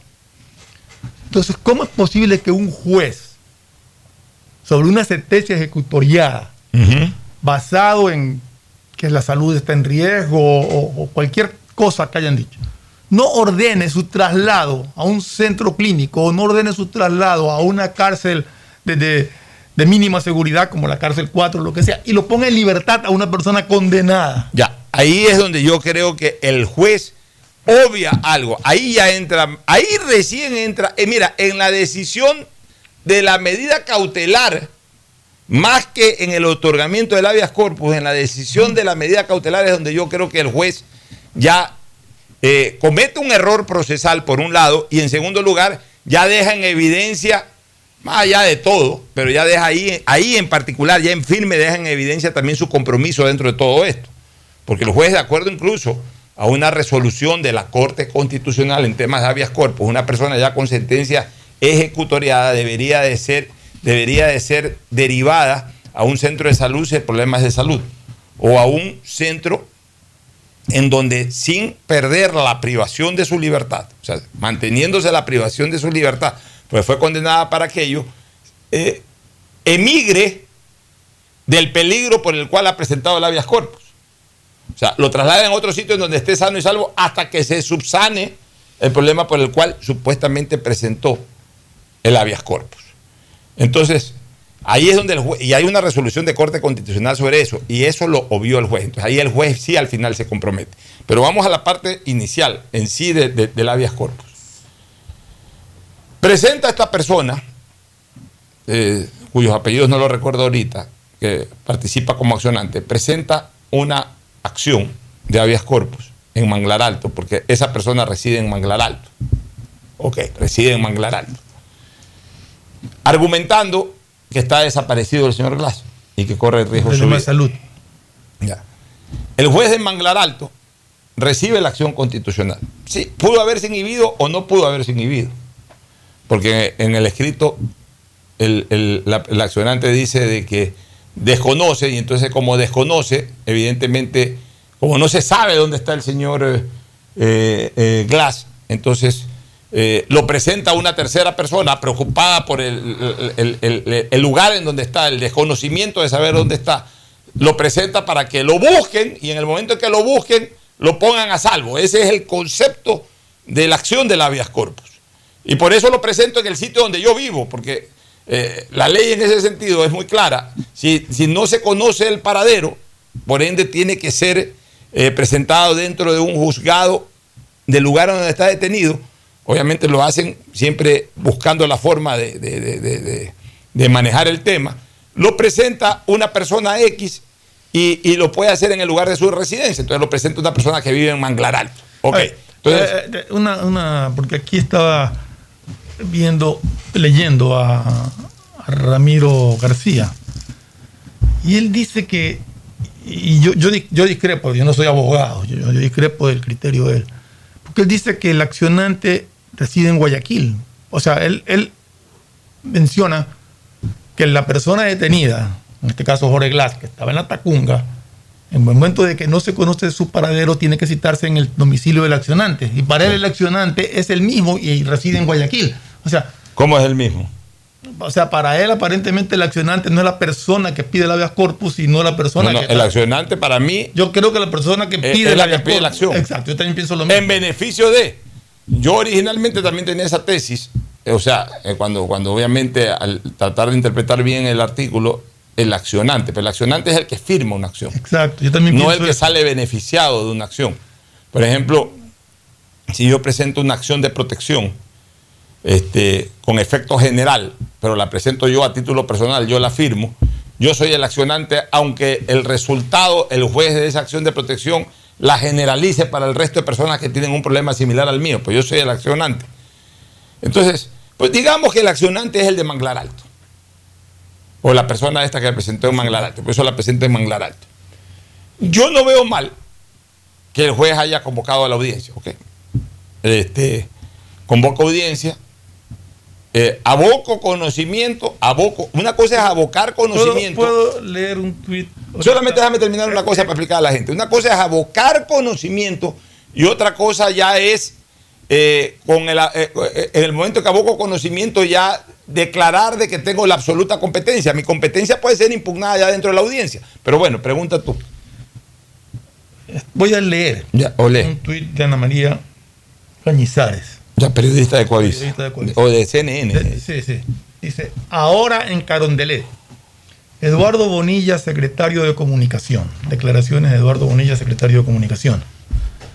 Dice, hay gente que ha insinuado que a propósito de un pacto que no hay, estábamos preparados para un resultado, pero no es así. Nos tomó por sorpresa, no estábamos preparados.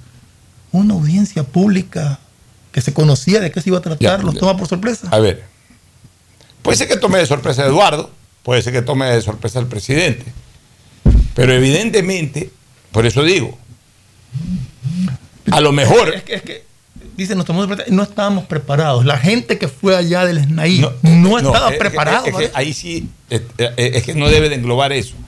Pues puede- pueden no haber estado preparados la cúpula política del gobierno.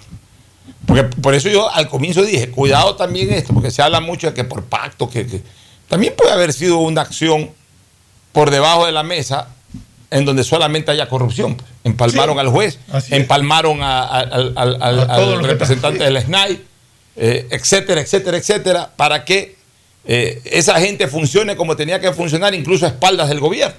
O sea, por eso que todas las eh, posibilidades todo esto abiertas, tendrá ¿no? que descubrirse en algún momento. Pero por eso nosotros Ya, no podemos ahí- decir, esa es la causa original. Pero ahí me nace nosotros una pregunta. nosotros le estamos dando seguimiento es al hecho. Ahí me nace una pregunta. Ante la actitud de este representante de SNAI y del Ministerio de Gobierno, creo que también estaba un representante, ¿ya fueron separados Ya, de su cargo? eh, Ahí voy, espérate un ratito. No, déjame seguir en el, en el hilo o déjame seguir en el camino del tema. Ok, se convoca a la audiencia. Muy bien. ¿Qui- ¿Quiénes debieron haber sido convocados? Dos. El SNAI como institución accionada y la Procuraduría, que es el abogado del Estado. La Procuraduría siempre tiene que ser convocada, siempre tiene que ser citada cada vez que cualquier institución del Estado es afectada, es accionada. En una acción constitucional o en una acción civil o en acción de cualquier naturaleza, cuando el accionado sea una entidad del Estado, siempre tiene que ser citada la Procuraduría. La Procuraduría tiene que estar presente y tiene eh, eh, voz independiente, indistinta de la opinión jurídica que pueda tener el representante en sí, el abogado de esa entidad. O sea, participan dos a nombre del Estado. El, el representante del procurador o el delegado del procurador y el representante judicial, el abogado de la entidad que ha sido accionada. O sea, tenían que haber estado los dos. Muy bien. Se instala la audiencia. Cada vez que hay una instalación de audiencia, lo primero en cualquier proceso civil, penal, divorcio, laboral, constitucional, en todo tipo de proceso, lo primero que se hace es evaluar si es que hay vicios de inconstitucionalidad. O sea, se le permite a las partes, antes de entrar al condumio, a la parte medular del proceso, se, les, se evacúa cualquier vicio de ilegalidad o de inconstitucionalidad que, que, existiere, cualquiera de las partes que esté inconforme con algún vicio de constitucionalidad o de legalidad, pueda en ese momento plantear para, plantear para resolverse. Y ahí, en ese mismo momento, apenas el juez de la causa señale aquello, abra la audiencia eh, solicitando criterios sobre vicios de constitucionalidad a las partes, los señores representantes de la, de la, de la, ¿cómo que se llama? De la SNAI y de la Procuraduría debieron haber impugnado la competencia del juez, la jurisdicción y competencia, señalándole que no era competente, pues el competente para aquello es un juez del lugar en donde el señor estaba detenido. Y aquí están los certificados que el señor está detenido en la Tacunga, no está desaparecido, está detenido en la Tacunga. Por tanto, señor juez, impugno su competencia. Punto. Si el juez avanzaba a pesar de aquello, pues ahí sí el juez se metía en un problema. Ahí sí quiere decir que el juez estaba atropellando el derecho. El juez en el momento en que le impugnaban la competencia y, le mostraban el certificado, el juez en base a lo que dice textualmente la ley, eh, eh, la ley de, garantías jurisdiccionales y control constitucional, en ese momento, en ese mismo instante, clausuraba la audiencia inhibiéndose de seguirla tratando. Ya, eso lo sabe cualquier estudiante de derecho, no se diga un abogado. O sea, para eso, porque evidentemente, si el señor del SNAI estuvo ahí, el abogado del SNAI estuvo ahí, es que ya sabía para qué estaba siendo convocado para esa audiencia. Entonces, el único que necesitaba era tener un certificado de la propia SNAI, certificando en un párrafo, en tres renglones, que el señor Jorge Glass estaba detenido y sin ninguna anormalidad en la cárcel de la Tacunga o en la penitenciaría de la Tacunga. Si tiene nombre esa penitenciaría, le ponían el nombre y punto. Y se acababa el problema. Resulta que los señores, ni en esa parte de la audiencia y luego tampoco ya en la, en, la parte medular de la misma, no impugnaron nada y no solamente que no impugnaron nada, no alegaron nada. Y lo que se ha rescatado de información es que lo que dijeron es que no tenían nada que alegar. Entonces, le allanaron el camino al juez, pues, este, eh, Fernando, porque si la parte accionada no alega nada, no se defiende para nada, no dice absolutamente nada, el juez no le queda otra alternativa que dar la razón a la acción y, obviamente resolver en torno favorable a la acción. Entonces, es más que notorio, insisto, yo estoy absolutamente convencido que el juez es parte de todo este contubernio, pero sin duda, quienes fueron representando a la SNAI, el abogado ese que no lo debe haber hecho de ignorante, porque tampoco son ignorantes los que trabajan ahí, ojo, tampoco no, no, no seamos eh, ingenuos, tampoco son ignorantes, tampoco son ignorantes, y saben de derecho. Y pueden saber mucho más que cualquier abogado en ejercicio privado, porque todos los días están sometidos a eso. El abogado que fue en representación del SNAI, y no sé por qué no estuvo el de la Procuraduría, también eso es algo que hay que averiguar, ¿por qué no estuvo el de la Procuraduría?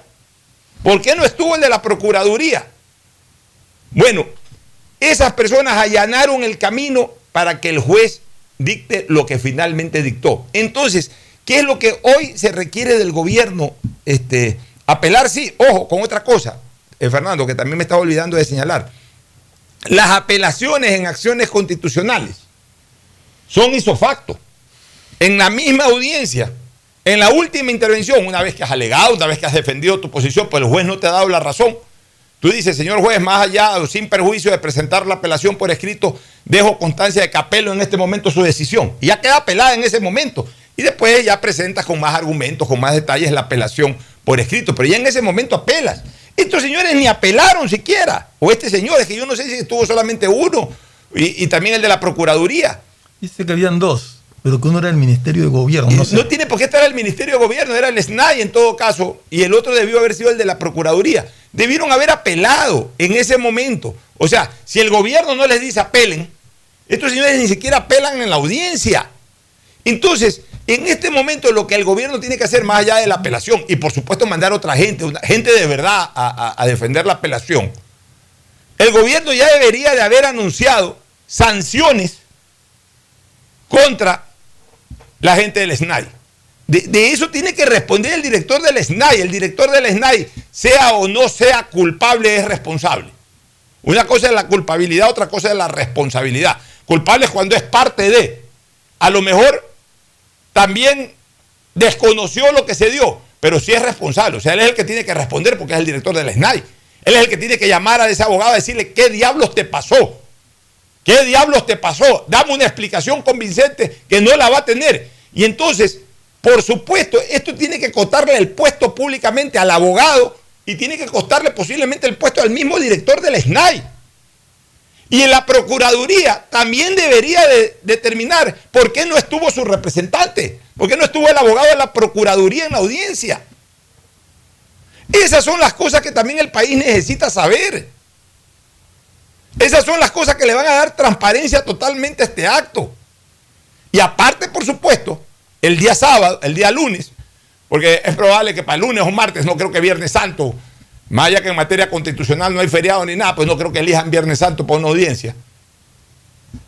El día lunes, porque tiene además un lapso de, ocho días, justo calzaría para el día lunes. El día lunes, en que seguramente se va a desarrollar esa audiencia de apelación, el día lunes, por supuesto, pues eh, estas entidades del sector público, del Estado, tendrán que defender su apelación. Pero más allá de aquello, y es muy probable, Fernando, yo te diría que un 99.9% jurídicamente hablando, técnica y jurídicamente hablando, no estoy hablando políticamente, técnica y jurídicamente hablando, si defienden bien la apelación en un 99.9% es posible que se revierta, que, que, se revoque esa decisión de primera instancia. Pero aquí, aquí caben explicaciones. Aquí caben explicaciones del representante del SNAI y cabe, también explicaciones de la Procuraduría General del Estado, Fernando y Cristina. Lo que eh, se presentó también en la, en la audiencia de Estallado Oscuro. Son informes de dos médicos del Ministerio de Salud Pública que realmente, pues, o sea, uno no los entiende. Y asumo que las personas del SNAI y el otro tampoco lo entendieron, porque son términos técnicos totalmente en cuanto a, a, medicina de una serie de supuestas patologías y enfermedades que, que sufre el señor Jorge Glass, que no se notan bajo ningún punto de vista, porque él salió muy sonreído, muy elegante. Que no quiere decir que no las tenga. Que no, que no, no quiere decir que no las tenga, pero no se ve un inminente peligro a su vida. Eh, por ahí leía que, que incluso decían que veía sangre, yo no sé, una serie de cosas que no, no, no, no he terminado de leer bueno. todo lo que está acá, pero sí me da la impresión de que si es tan grave el cuadro como lo han presentado en audiencia, él debió haber salido de ahí a un centro, a un de, centro salud. de salud. Pero ya. no, salió a una caravana, llegó a Guayaquil a dar un discurso político y todo eso. Eso te demuestra Entonces, de que mucha gente allanó el camino. Ahora, la pregunta es, ¿el allanamiento de ese camino fue con conocimiento superior? Yo lo dudo. Yo dudo eso. Puede haber sido dado a nivel de las personas que obviamente fueron requeridas para el tema. Pero ¿qué es lo que hoy se demanda en cambio de, de, de, de, de los niveles superiores? Que les exijan explicaciones y que transmitan al público esas explicaciones. Y que obviamente hayan las sanciones del caso. Porque es inconcebible aquí- que no voten al abogado, que no lo saquen de la SENAI, al abogado de la SENAI, y que incluso esto no le cueste la renuncia al director de la SENAI. Es inconcebible que no haya una información, por ejemplo, del Ministerio de Salud sobre esos informes de los médicos del Ministerio de Salud. Sigo esperando también, o, o espero, la información que emita la Procuraduría, porque no estuvo el, el abogado del Procurador General de la Nación ahí. O sea, todas esas cosas el país requiere que se conozcan. Y ahí sí, ahí sí, en el caso al menos del SNAI y de los médicos del Ministerio de Salud, ahí sí el gobierno tiene la palabra. En el caso del procurador, del delegado del procurador, el procurador tiene la palabra. Pero se necesita saber eso, Fernando. Hay muchísimas cosas que se tienen que, que se tienen que aclarar en este caso. O sea, eh, hoy- eh, la Corte Provincial de Santa Elena estaba justamente conociendo la apelación de sobre la eh, si es o no el juez competente para, para haber tratado el caso que trató. Pero más allá de, de la competencia del juez, a me preocupa todos estos alegatos y la forma en que se lo llevaron y que el representante del SNAI no haya objetado absolutamente nada, incluso que haya dicho en su momento, según estaba leyendo, que en ese principio de amotinamiento que hubo el 5 de abril, me parece, eh, eh, el ex vicepresidente Glass fue sacado del centro de penitenciaría y que él no sabía dónde estaba y que no sabía cuándo regresó. O sea, a eso va un representante del SNAI a, un juzgado, a un, a una Es que, es que, Fernando, mira, digamos que mañana se quiera procesar al juez, a este señor Eh, perdón, por eso era que te preguntaba si ya los cancelaron. Ya, Eso por eso, mañana se quiere procesar a este señor Moscoso. El señor Moscoso lo primero que va a decir, eh, atención, señores del Consejo de la Judicatura, hay una resolución en el sentido de que los jueces, cuando nos convertimos en jueces constitucionales, no eh, caemos en ninguna figura, por ejemplo, del prevaricato. El juez constitucional no prevarica, según alguna resolución que hay de, del propio, eh, de la propia Corte Nacional de Justicia o del Consejo de la Judicatura. Para estas acciones constitucionales estamos hablando, no para las decisiones que tome la sala o el Pleno de la Corte Constitucional. Punto uno. Punto dos. El juez puede decir, a ver, pues está bien, yo eh, eh, recibí en mi despacho una acción constitucional de habeas corpus. En el texto dicen la accionante que ella vive aquí en Manglar Alto. Aquí seguramente hay un certificado de luz, agua, teléfono que justifique que ella vive aquí en Manglar Alto. Ya, dice que desconoce el paradero de la persona por la cual e- ella está accionando, o en beneficio de la persona por la cual está accionando. La ley dice que si se desconoce el paradero, eh, eh, la puede presentar la accionante en su sitio de domicilio. Como yo soy el juez de Manglar Alto, esta señora vive en Manglar Alto y llegó a mi despacho, pues yo, yo conocí la causa. O sea, no he cometido ahí un error. No he cometido ahí un error. Me he ceñido a, a- a- en, en cuanto a, a no inhibirme en el momento. Ya, instalo la audiencia, abro la audiencia señalándose de algún vicio de procedimiento, algún vicio de legalidad o constitucionalidad en, en la- en- en- en el desarrollo de la audiencia, y la parte interesada en este caso, o la parte accionada, no pone ningún reparo, no pone ningún reparo a mi competencia. Después dice que en efecto no, no conocen dónde está el... el- el- No conocen cuándo regresó. ¿Ah? No conocen cuándo regresó. Que no conoce cuándo regresó, que no conoce nada y por último terminó diciendo que no alega nada. ¿Qué más me queda? A ver, dígame qué más me queda como juez. Darle la razón al accionante. Entonces, verdaderamente la responsabilidad, más allá de que, ojo, ya en lo político está más que claro y evidente de que el juez es parte de la componenda, pero en lo técnico y jurídico, la responsabilidad mayor no la tiene el juez, la tiene el abogado del SNAI y la tiene el hecho de que tampoco haya ido un abogado de la Procuraduría, que me interesa saber por qué no fue ese abogado de la Procuraduría. Y obviamente el gobierno lo que debe es sancionar a los responsables de esta situación en el SNAI. Y ahí tiene que responder el director del SNAI y tiene que responder el abogado, por supuesto, que fue ahí. Y a investigar también esos informes médicos. Investigar también esos informes médicos. Si realmente se justifican esos informes médicos. Si esos informes médicos están bien hechos. Si, si- si son exactos a la realidad. ¿Quién los hizo? ¿Quién los hizo? ¿Por qué los hizo? Eh, ¿En qué se fundamentó? ¿Cuántas veces lo chequeó al, al señor Glass? O sea, todo eso hay que investigar.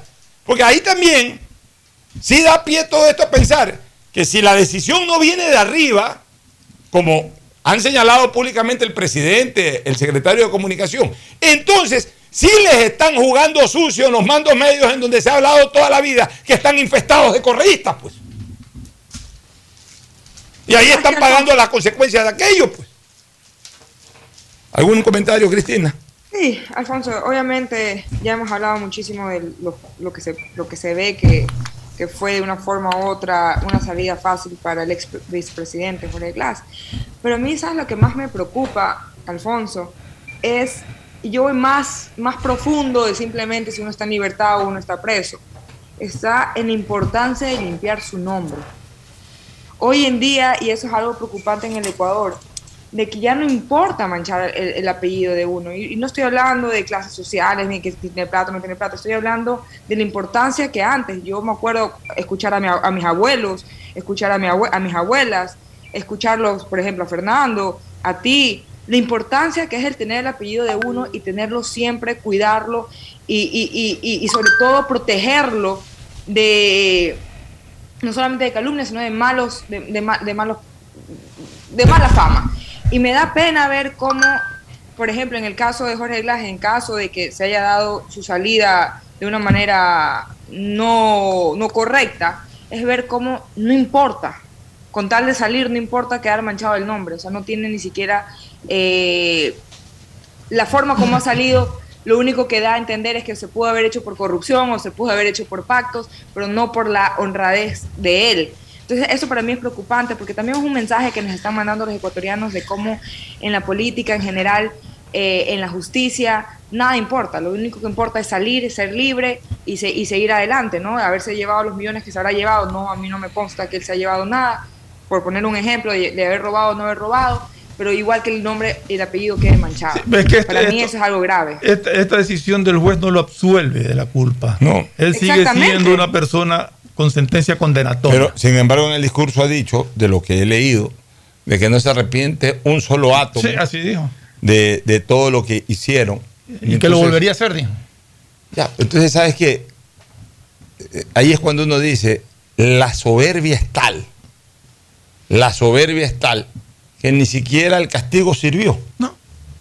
O sea, y obviamente, pues, salen a seguir haciendo política aunque está impedido de él de, de ejercer pero, ningún cargo. Pero yo no puede ser candidato a nada. Yo te, yo te voy a decir algo, Alfonso y Fernando. Más allá de que si salga a hacer política o no salga a hacer política, bueno, por más que por derecho no, no puede, pero digamos que tuviera el derecho de hacerlo. Los culpables no son ellos, porque uno puede bueno, dar misa, uno se puede par parquear afuera de un parque y dar misa, eso no lo convierte en cura. ¿no? Entonces, al final del día, está en nosotros los ciudadanos saber castigar a las personas, no digo, porque a mí no me consta que él ha robado o no, y en eso sí lo quiero dejar bien claro.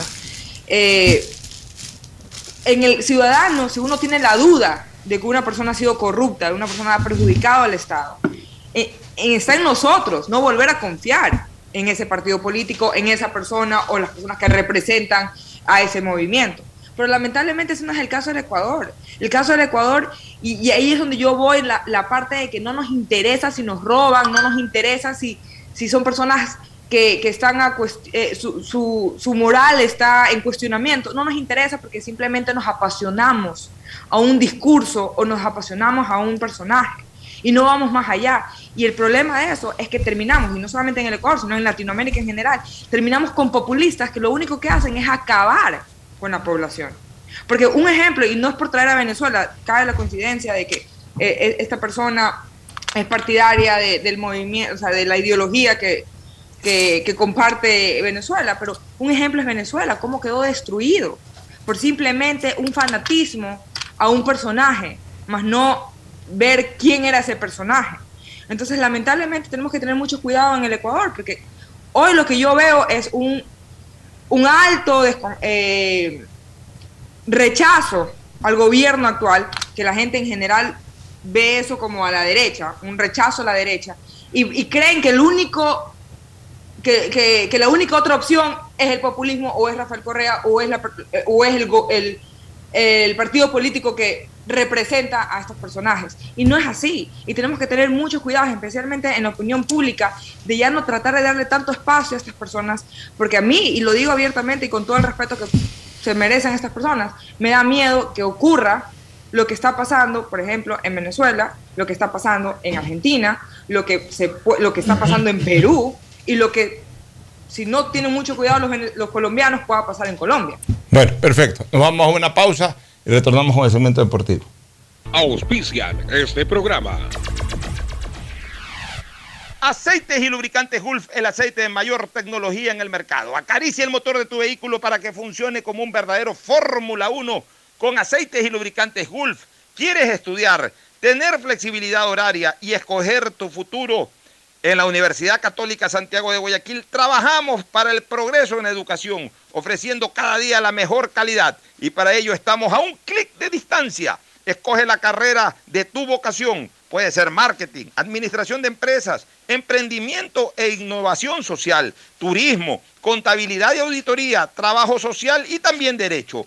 Consulta en nuestra página web mayor información y esquemas de admisión. Universidad Católica Santiago de Guayaquil, formando siempre líderes. La bandera de todos conectada con la mayor red del país. Allá vamos, Qatar, la mejor conexión con el fútbol. Claro, la operadora de telecomunicaciones oficial en Sudamérica de la Copa Mundial de la FIFA 2022. En Banco Guayaquil no solo te estamos escuchando, estamos trabajando permanentemente para hacer cada una de tus sugerencias, porque lo mejor de pensar menos como banco y más como tú es que lo estamos haciendo juntos. Banco Guayaquil, primero tú. El progreso y bienestar para ti y tu familia va porque va, va porque va. La Prefectura del Guayas, con el municipio de Guayaquil, estamos trabajando por miles de beneficiados en Montesinei, en las cooperativas Voluntad de Dios, Talía Toral 1 y 2, Castellana y Tres Bocas. Se están ejecutando limpieza de canales, construcción de nuevas vías, colocación de tuberías de drenaje, además de relleno y reconformación de calles. Las obras en Guayaquil. Va porque va, va porque va. Prefectura del Guayas. Susana González, prefecta.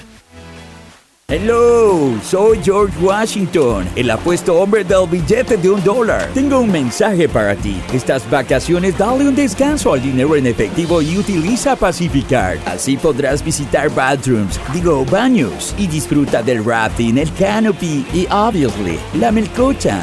Porque con Pacificar todos nos merecemos unas vacaciones, hasta el dinero en efectivo. Difiere tus consumos con Pacificar. Aprovecha dos meses de gracia y participa en el sorteo de órdenes de hospedaje. Pacificar, historias que vivir. Banco del Pacífico. Thank you, Pacificar. Si estás en tu auto, seguro sigues tarareando esa canción de na, na, na, na, na, na, o preguntándote qué comerás al llegar a casa. Nosotros también. Aprovecha este momento y ponte al día en tu matrícula vehicular con Pacificard. Parquea, ingresa a tu banca virtual y difiere tu pago hasta 12 meses con intereses. O sigue largo y paga en efectivo en tu banco aquí más cercano o nuestras ventanillas. Si eres empresa, podrás pagar con débito tu cuenta en nuestro Cash Management. Solo tu banco banco tiene todas las opciones que necesitas para darle luz verde a tus paseos con tu matrícula vehicular al día. Banco del Pacífico. Estamos en la hora del pocho. En la hora del pocho presentamos Deportes, Deportes.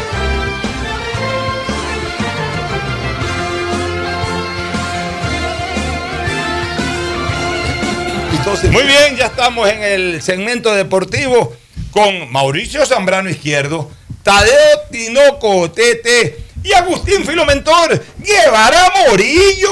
Gracias, Pochito. Aquí estamos. Iremos a Pollos a la Brasa, Barcelona, para seguir disfrutando el éxito de Barcelona, ¿no? Porque todo el mundo lo quiere ver caer a Barcelona, pero. Nadie lo quiere ver caer.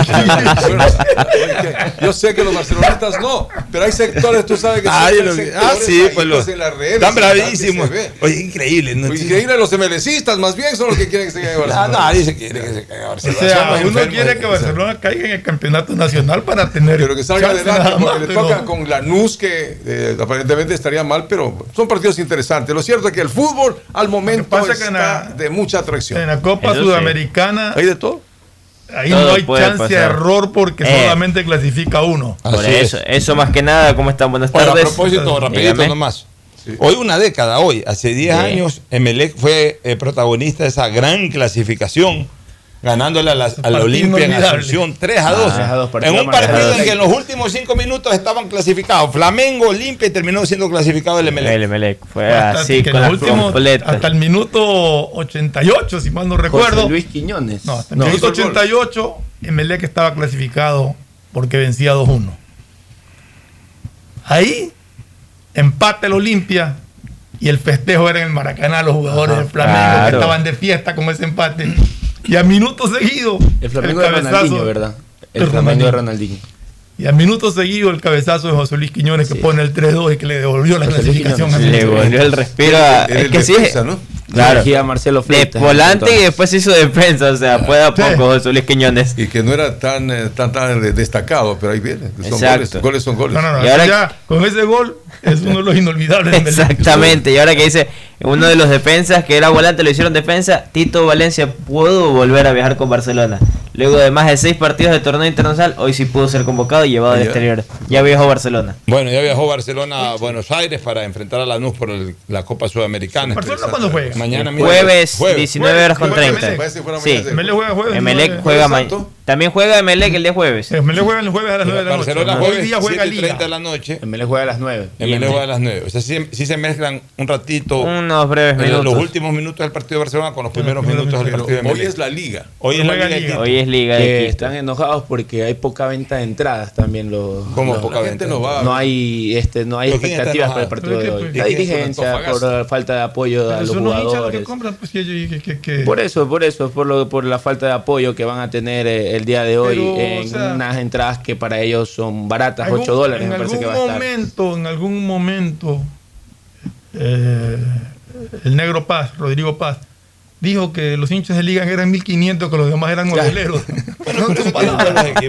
no pero el fin de semana Oh, sí, ese, que va a ese estar. estadio va a estar lleno se va a ver creo que va la gente, claro, el la gente domingo El, domingo va a estar full. La gente se está guardando para el domingo. Pero eso pasa con Barcelona. Sí.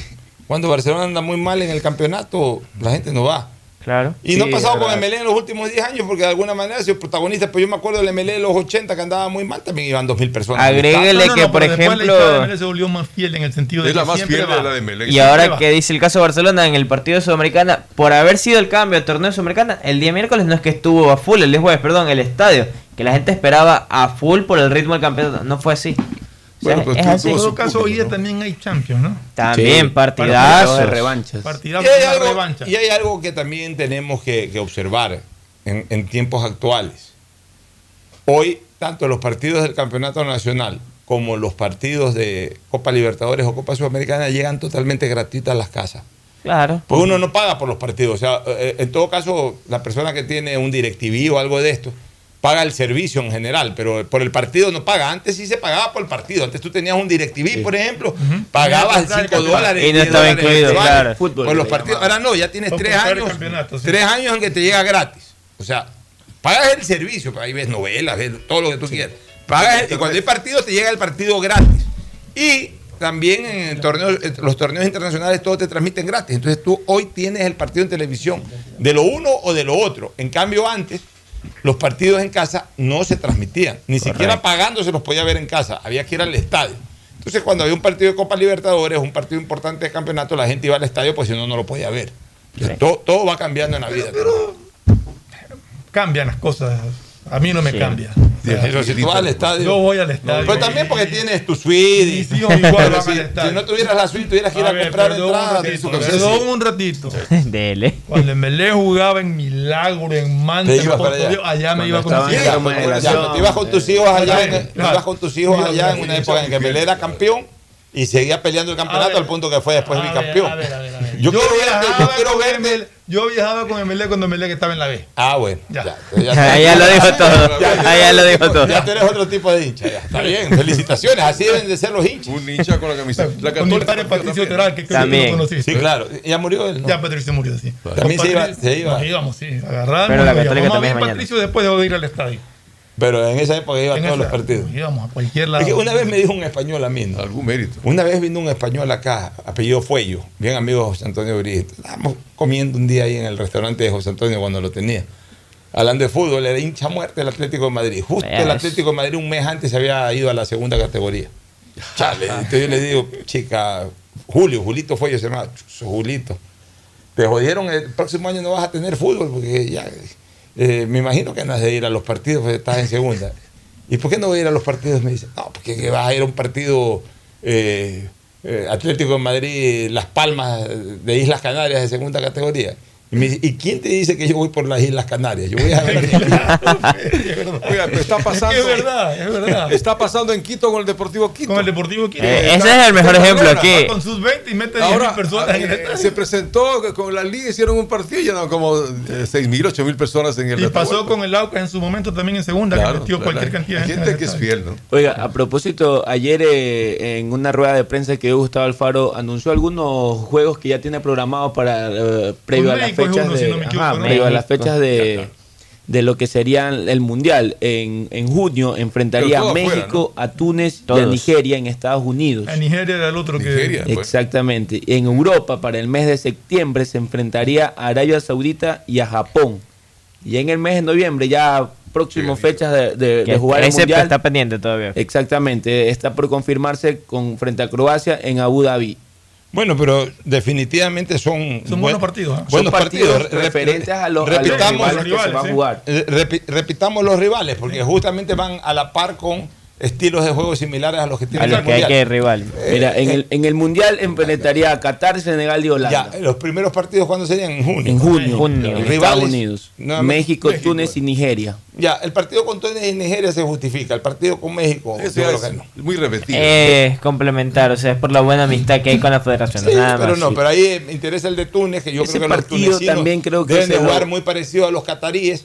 Y- Correcto. Y, en Nigeria. el caso de Nigeria, pues esta prueba Senegal, de fuego claro. para, Nigeria para no está Senegal. mundial, pero buenísimo, Ya, Nigeria. de ahí, ¿quién Correcto. ¿Contra quién juega? Eh, en Europa, en el mes de septiembre, frente a Arabia Saudita y Japón.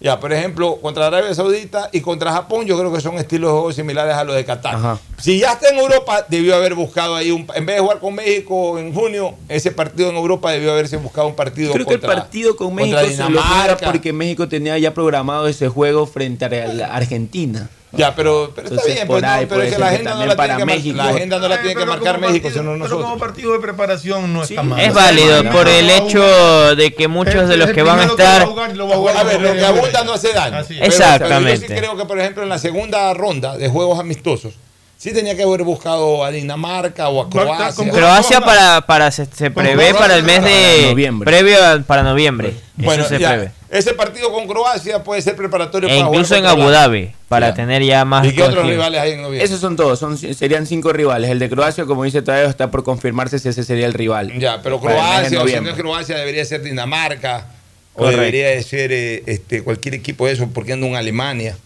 que más o menos tengan eh, el estilo de un Bélgica.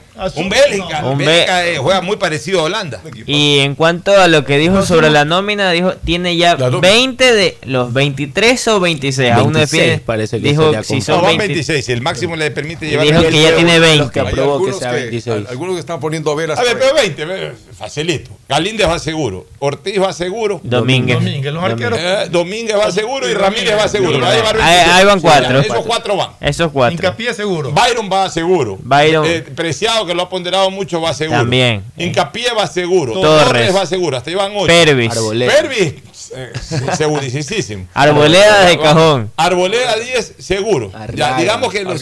Ya, pero esos son los seguros, seguros. Ya, Los fijos. Na- No los mueve nadie. Ya. Eh, van 10. Van 10. En el Moisés. medio campo, Moisés va seguro. Seguro. 11. Grueso.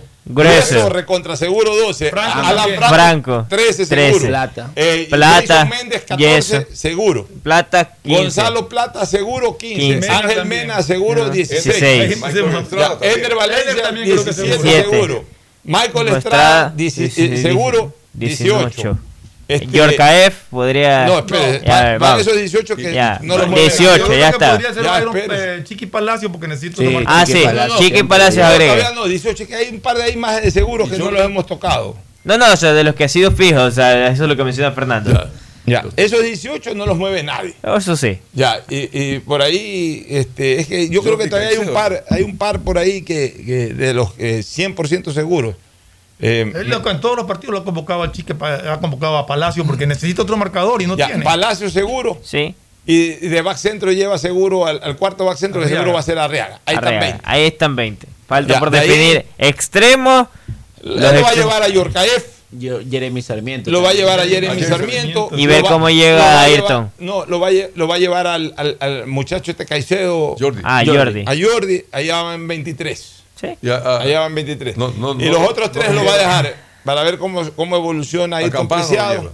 O, o- o- No no, creo. ¿Cómo evoluciona Ayrton Preciado?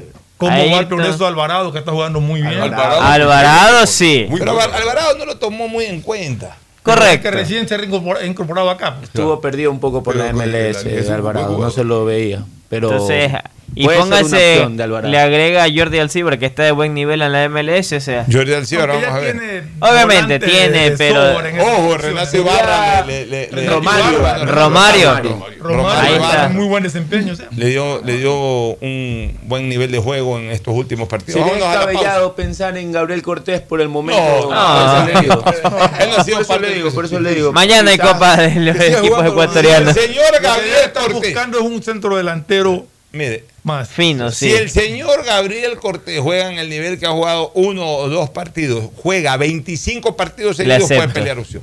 25 partidos seguidos. Eh, no que juegue un lindo partido, dos lindos partidos, después juega claro. cinco que ni aparece. Regularidad en el Ya, campeonato. o sea, Ahí tienes otros jugadores que también los ha tomado en cuenta Junior es. Claro, hay muchos. Está Carabalí. está- Ya le voy a buscar cuántos han sido en total los convocados por No, toda la temporada. 10 No necesitamos mucho, ya hemos dado No, no, no, no, de cuántos me refiero han estado en todas las Ah, no, eliminatorias y ver cuántos han sido los más regulares con frecuencia en cantidad. Bueno, vámonos a una pausa y retornamos ya para el cierre. El siguiente es un espacio publicitario apto para todo público. Si estás en tu auto, seguro sigues tarareando esa canción de na, na, na, na, na, na, o preguntándote qué comerás al llegar a casa. Nosotros también. Aprovecha este momento y ponte al día en tu matrícula vehicular con Pacificard. Parquea e ingresa a tu banca virtual y difiere tu pago hasta 12 meses con intereses. O sigue largo y paga en efectivo en tu banco aquí más cercano o nuestras ventanillas. Si eres empresa, podrás pagar con débito tu cuenta en nuestro Cash Management. Solo tu banco banco tiene todas las opciones que necesitas para darle luz verde a tus paseos con tu matrícula vehicular al día. Banco Eso y bienestar para ti y tu familia. Va porque va, va porque va. La Prefectura del Guayas, con el municipio de Guayaquil, estamos trabajando por miles de beneficiados en Montesinei, en las cooperativas Voluntad de Dios, Talía Toral 1 y 2, Castellana y Tres Bocas. Se están ejecutando limpieza de canales, construcción de nuevas vías, colocación de tuberías de drenaje, además de relleno y reconformación de calles. Las obras en Guayaquil. Va porque va, va porque va. Prefectura del Guayas. Susana González, prefecta. En el gobierno del encuentro lo que se promete se cumple. Vacunamos a 9 millones de ecuatorianos en 100 días. Aumentamos el salario básico. Ahora podemos acceder a créditos hasta 30 años plazo con el 1% de interés. Y esto es solo el comienzo. Porque ese es el encuentro por el que votamos. Y hoy somos testigos de cómo se está cumpliendo. De cómo juntos lo estamos cumpliendo. Gobierno del encuentro. Juntos cumplimos. Solo en Claro tienes la libertad de usar tus gigas como tú quieras. Mira tus películas, navega en redes sociales y aprovecha todas tus app favoritas con tu plan de 17 gigas libres a solo 17 dólares. Cámbiate a Claro, la red con la mayor velocidad y cobertura. Conectados, podemos más. Más información en claro. Devolver sonrisas a niñas, niños y adultos con labio leporino o paladar fisurado es transformar las vidas de familias enteras. Y esa es nuestra prioridad. La Prefectura del Guayas, junto a Global Smile y el Hospital León Becerra, brinda atención médica integral a cientos de personas con labio leporino o paladar fisurado a través de operaciones gratuitas. Si conoces algún caso, contáctanos al 099-549-9150. Prefectura del Guayas. Detrás de cada profesional hay una gran historia. Aprende, experimenta y crea la tuya. Estudia a distancia en la Universidad Católica Santiago de Guayaquil.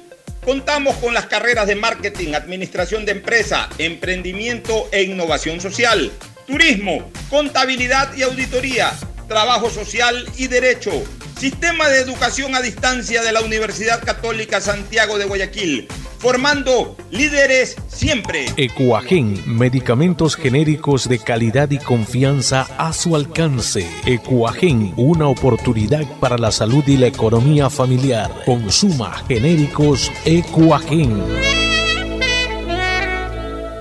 Hello, soy George Washington, el apuesto hombre del billete de un dólar. Tengo un mensaje para ti. Estas vacaciones dale un descanso al dinero en efectivo y utiliza Pacificard. Así podrás visitar bathrooms, digo baños, y disfruta del rafting, el canopy y obviously la melcocha. Porque con Pacificard todos nos merecemos unas vacaciones, hasta el dinero en efectivo. Difiere tus consumos con Pacificar. Aprovecha dos meses de gracia y participa en el sorteo de órdenes de hospedaje. Pacificar, historias que vivir. Banco del Pacífico. Thank you, Pacificard. De todos los premios que hemos recibido en el aeropuerto de Guayaquil consecutivamente desde su inauguración, este es el más especial de todos, porque volamos contigo contra viento y pandemia. Y la ASI nos premió como el mejor en calidad de servicio en nuestra categoría de 2 a 5 millones de pasajeros y superando por puntos a todos los aeropuertos de Latinoamérica y el Caribe. Seguiremos cuidándote y siendo los mejores aún en el peor de los tiempos. Autoridad Aeroportuaria y la Alcaldía de Guayaquil, haciendo que la nueva ciudad vuele alto.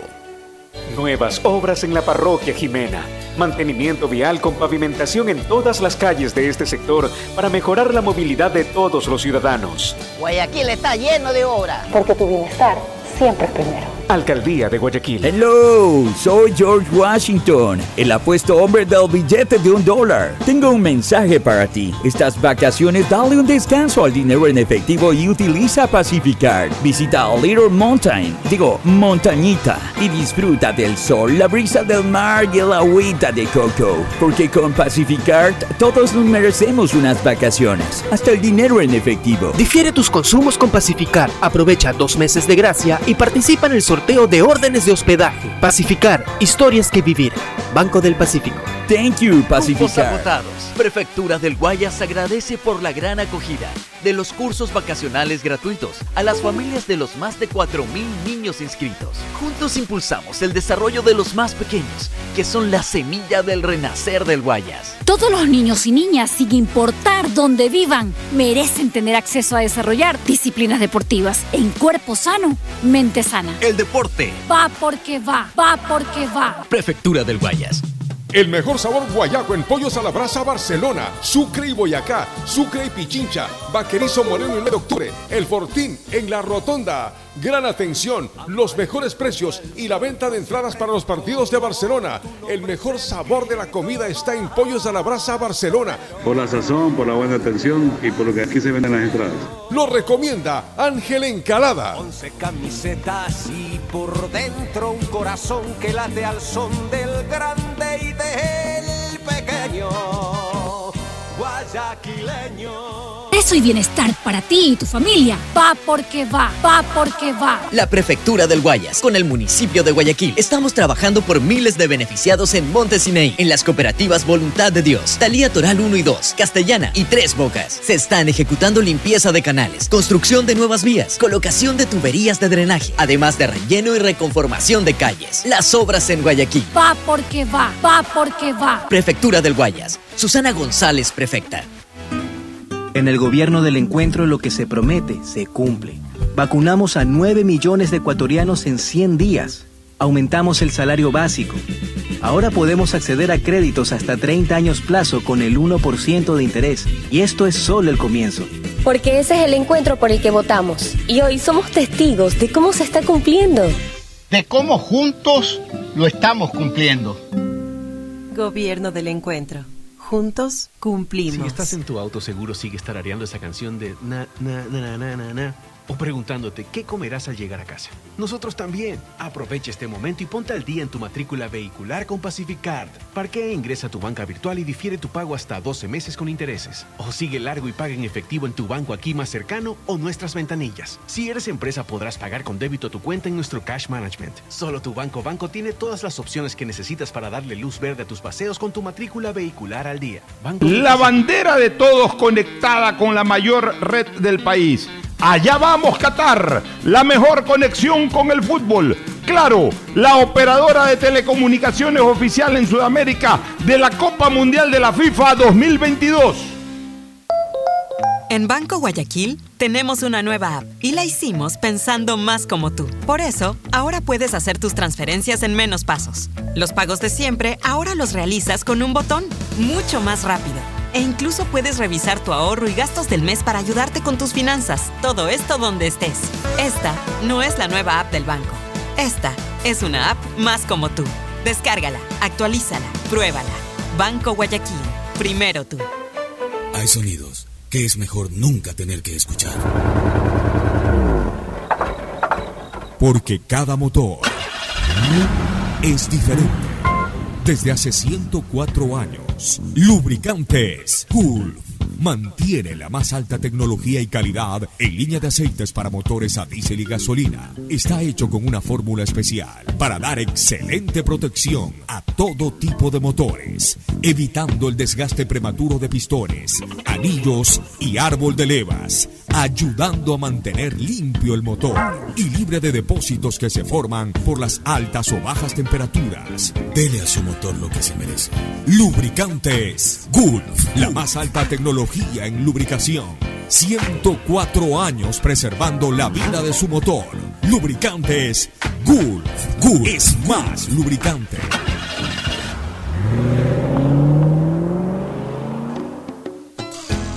Fin del espacio publicitario.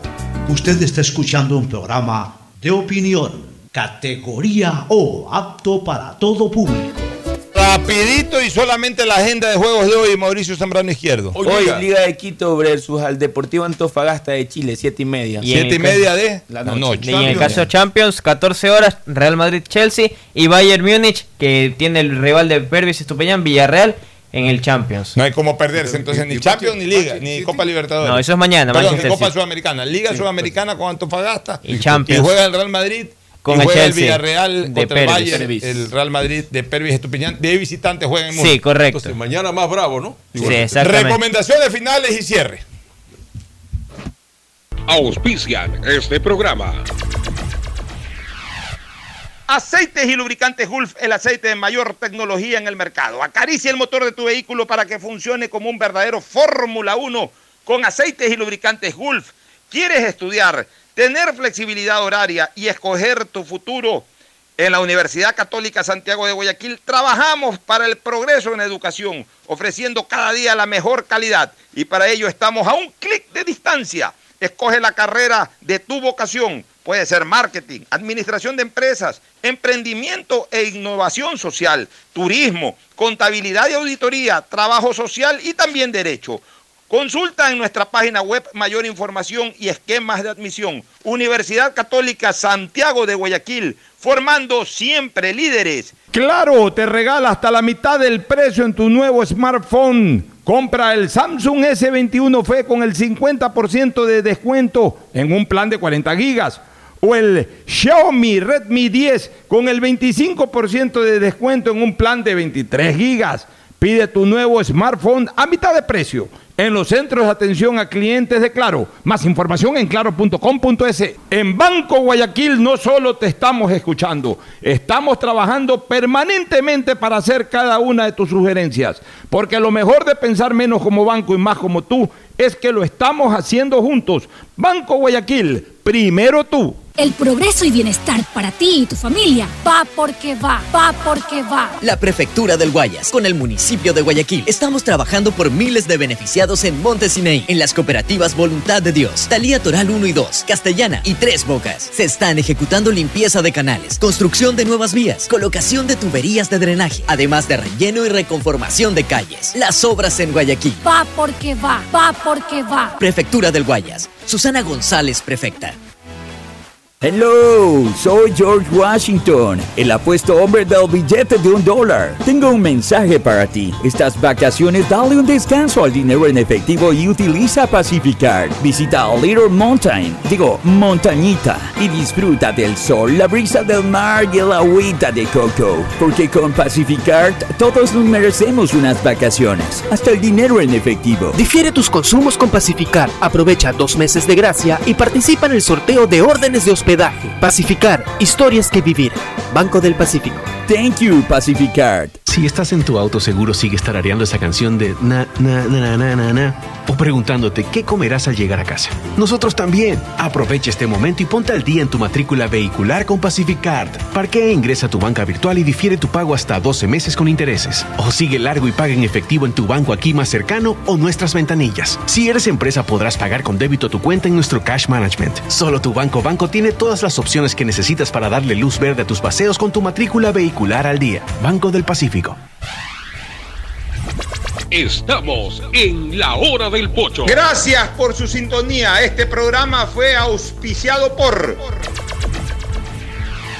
Aceites y Lubricantes Gulf, el aceite de mayor tecnología en el mercado. Universidad Católica Santiago de Guayaquil y su plan de educación a distancia, formando siempre líderes. Claro y su nueva promoción, el Samsung S21 FE o el Xiaomi Redmi 10, puedes obtenerlo con descuentos especiales y a mitad de precio en los centros de atención a clientes de Claro. Paga tu matrícula vehicular a diferido a 12 meses con Pacificar, la tarjeta del Banco Banco. Cuando necesites buenos genéricos, acude a la farmacia de tu barrio y pide genéricos de calidad. Solicita los medicamentos genéricos de Cuajén. En Banco Guayaquil no solo te estamos escuchando, estamos trabajando permanentemente para hacer cada una de tus sugerencias porque lo mejor de pensar menos como banco más como tú es que lo estamos haciendo juntos. Banco Guayaquil, primero tú. Cupos agotados. Prefectura del Guayas agradece por la gran acogida de los cursos vacacionales gratuitos a las familias de los más de 4.000 niños inscritos. Juntos impulsamos el desarrollo de los más pequeños, que son la semilla del renacer del Guayas. Todos los niños y niñas, sin importar dónde vivan, merecen tener acceso a desarrollar disciplinas deportivas en cuerpo sano, mente sana. El deporte Va porque va, va porque va. Prefectura del Guayas. En el gobierno del encuentro lo que se promete se cumple. Vacunamos a 9 millones de ecuatorianos en 100 días. Aumentamos el salario básico.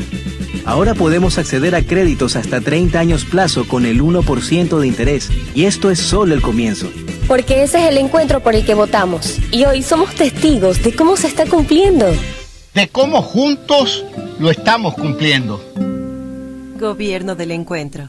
Juntos cumplimos.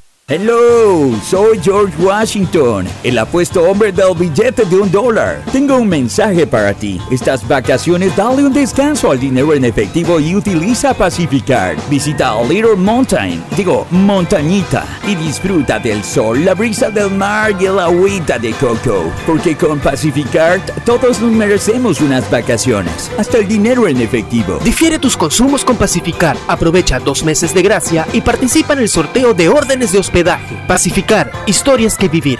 Banco del Pacífico. Thank you, Pacificar. Este fue un espacio contratado.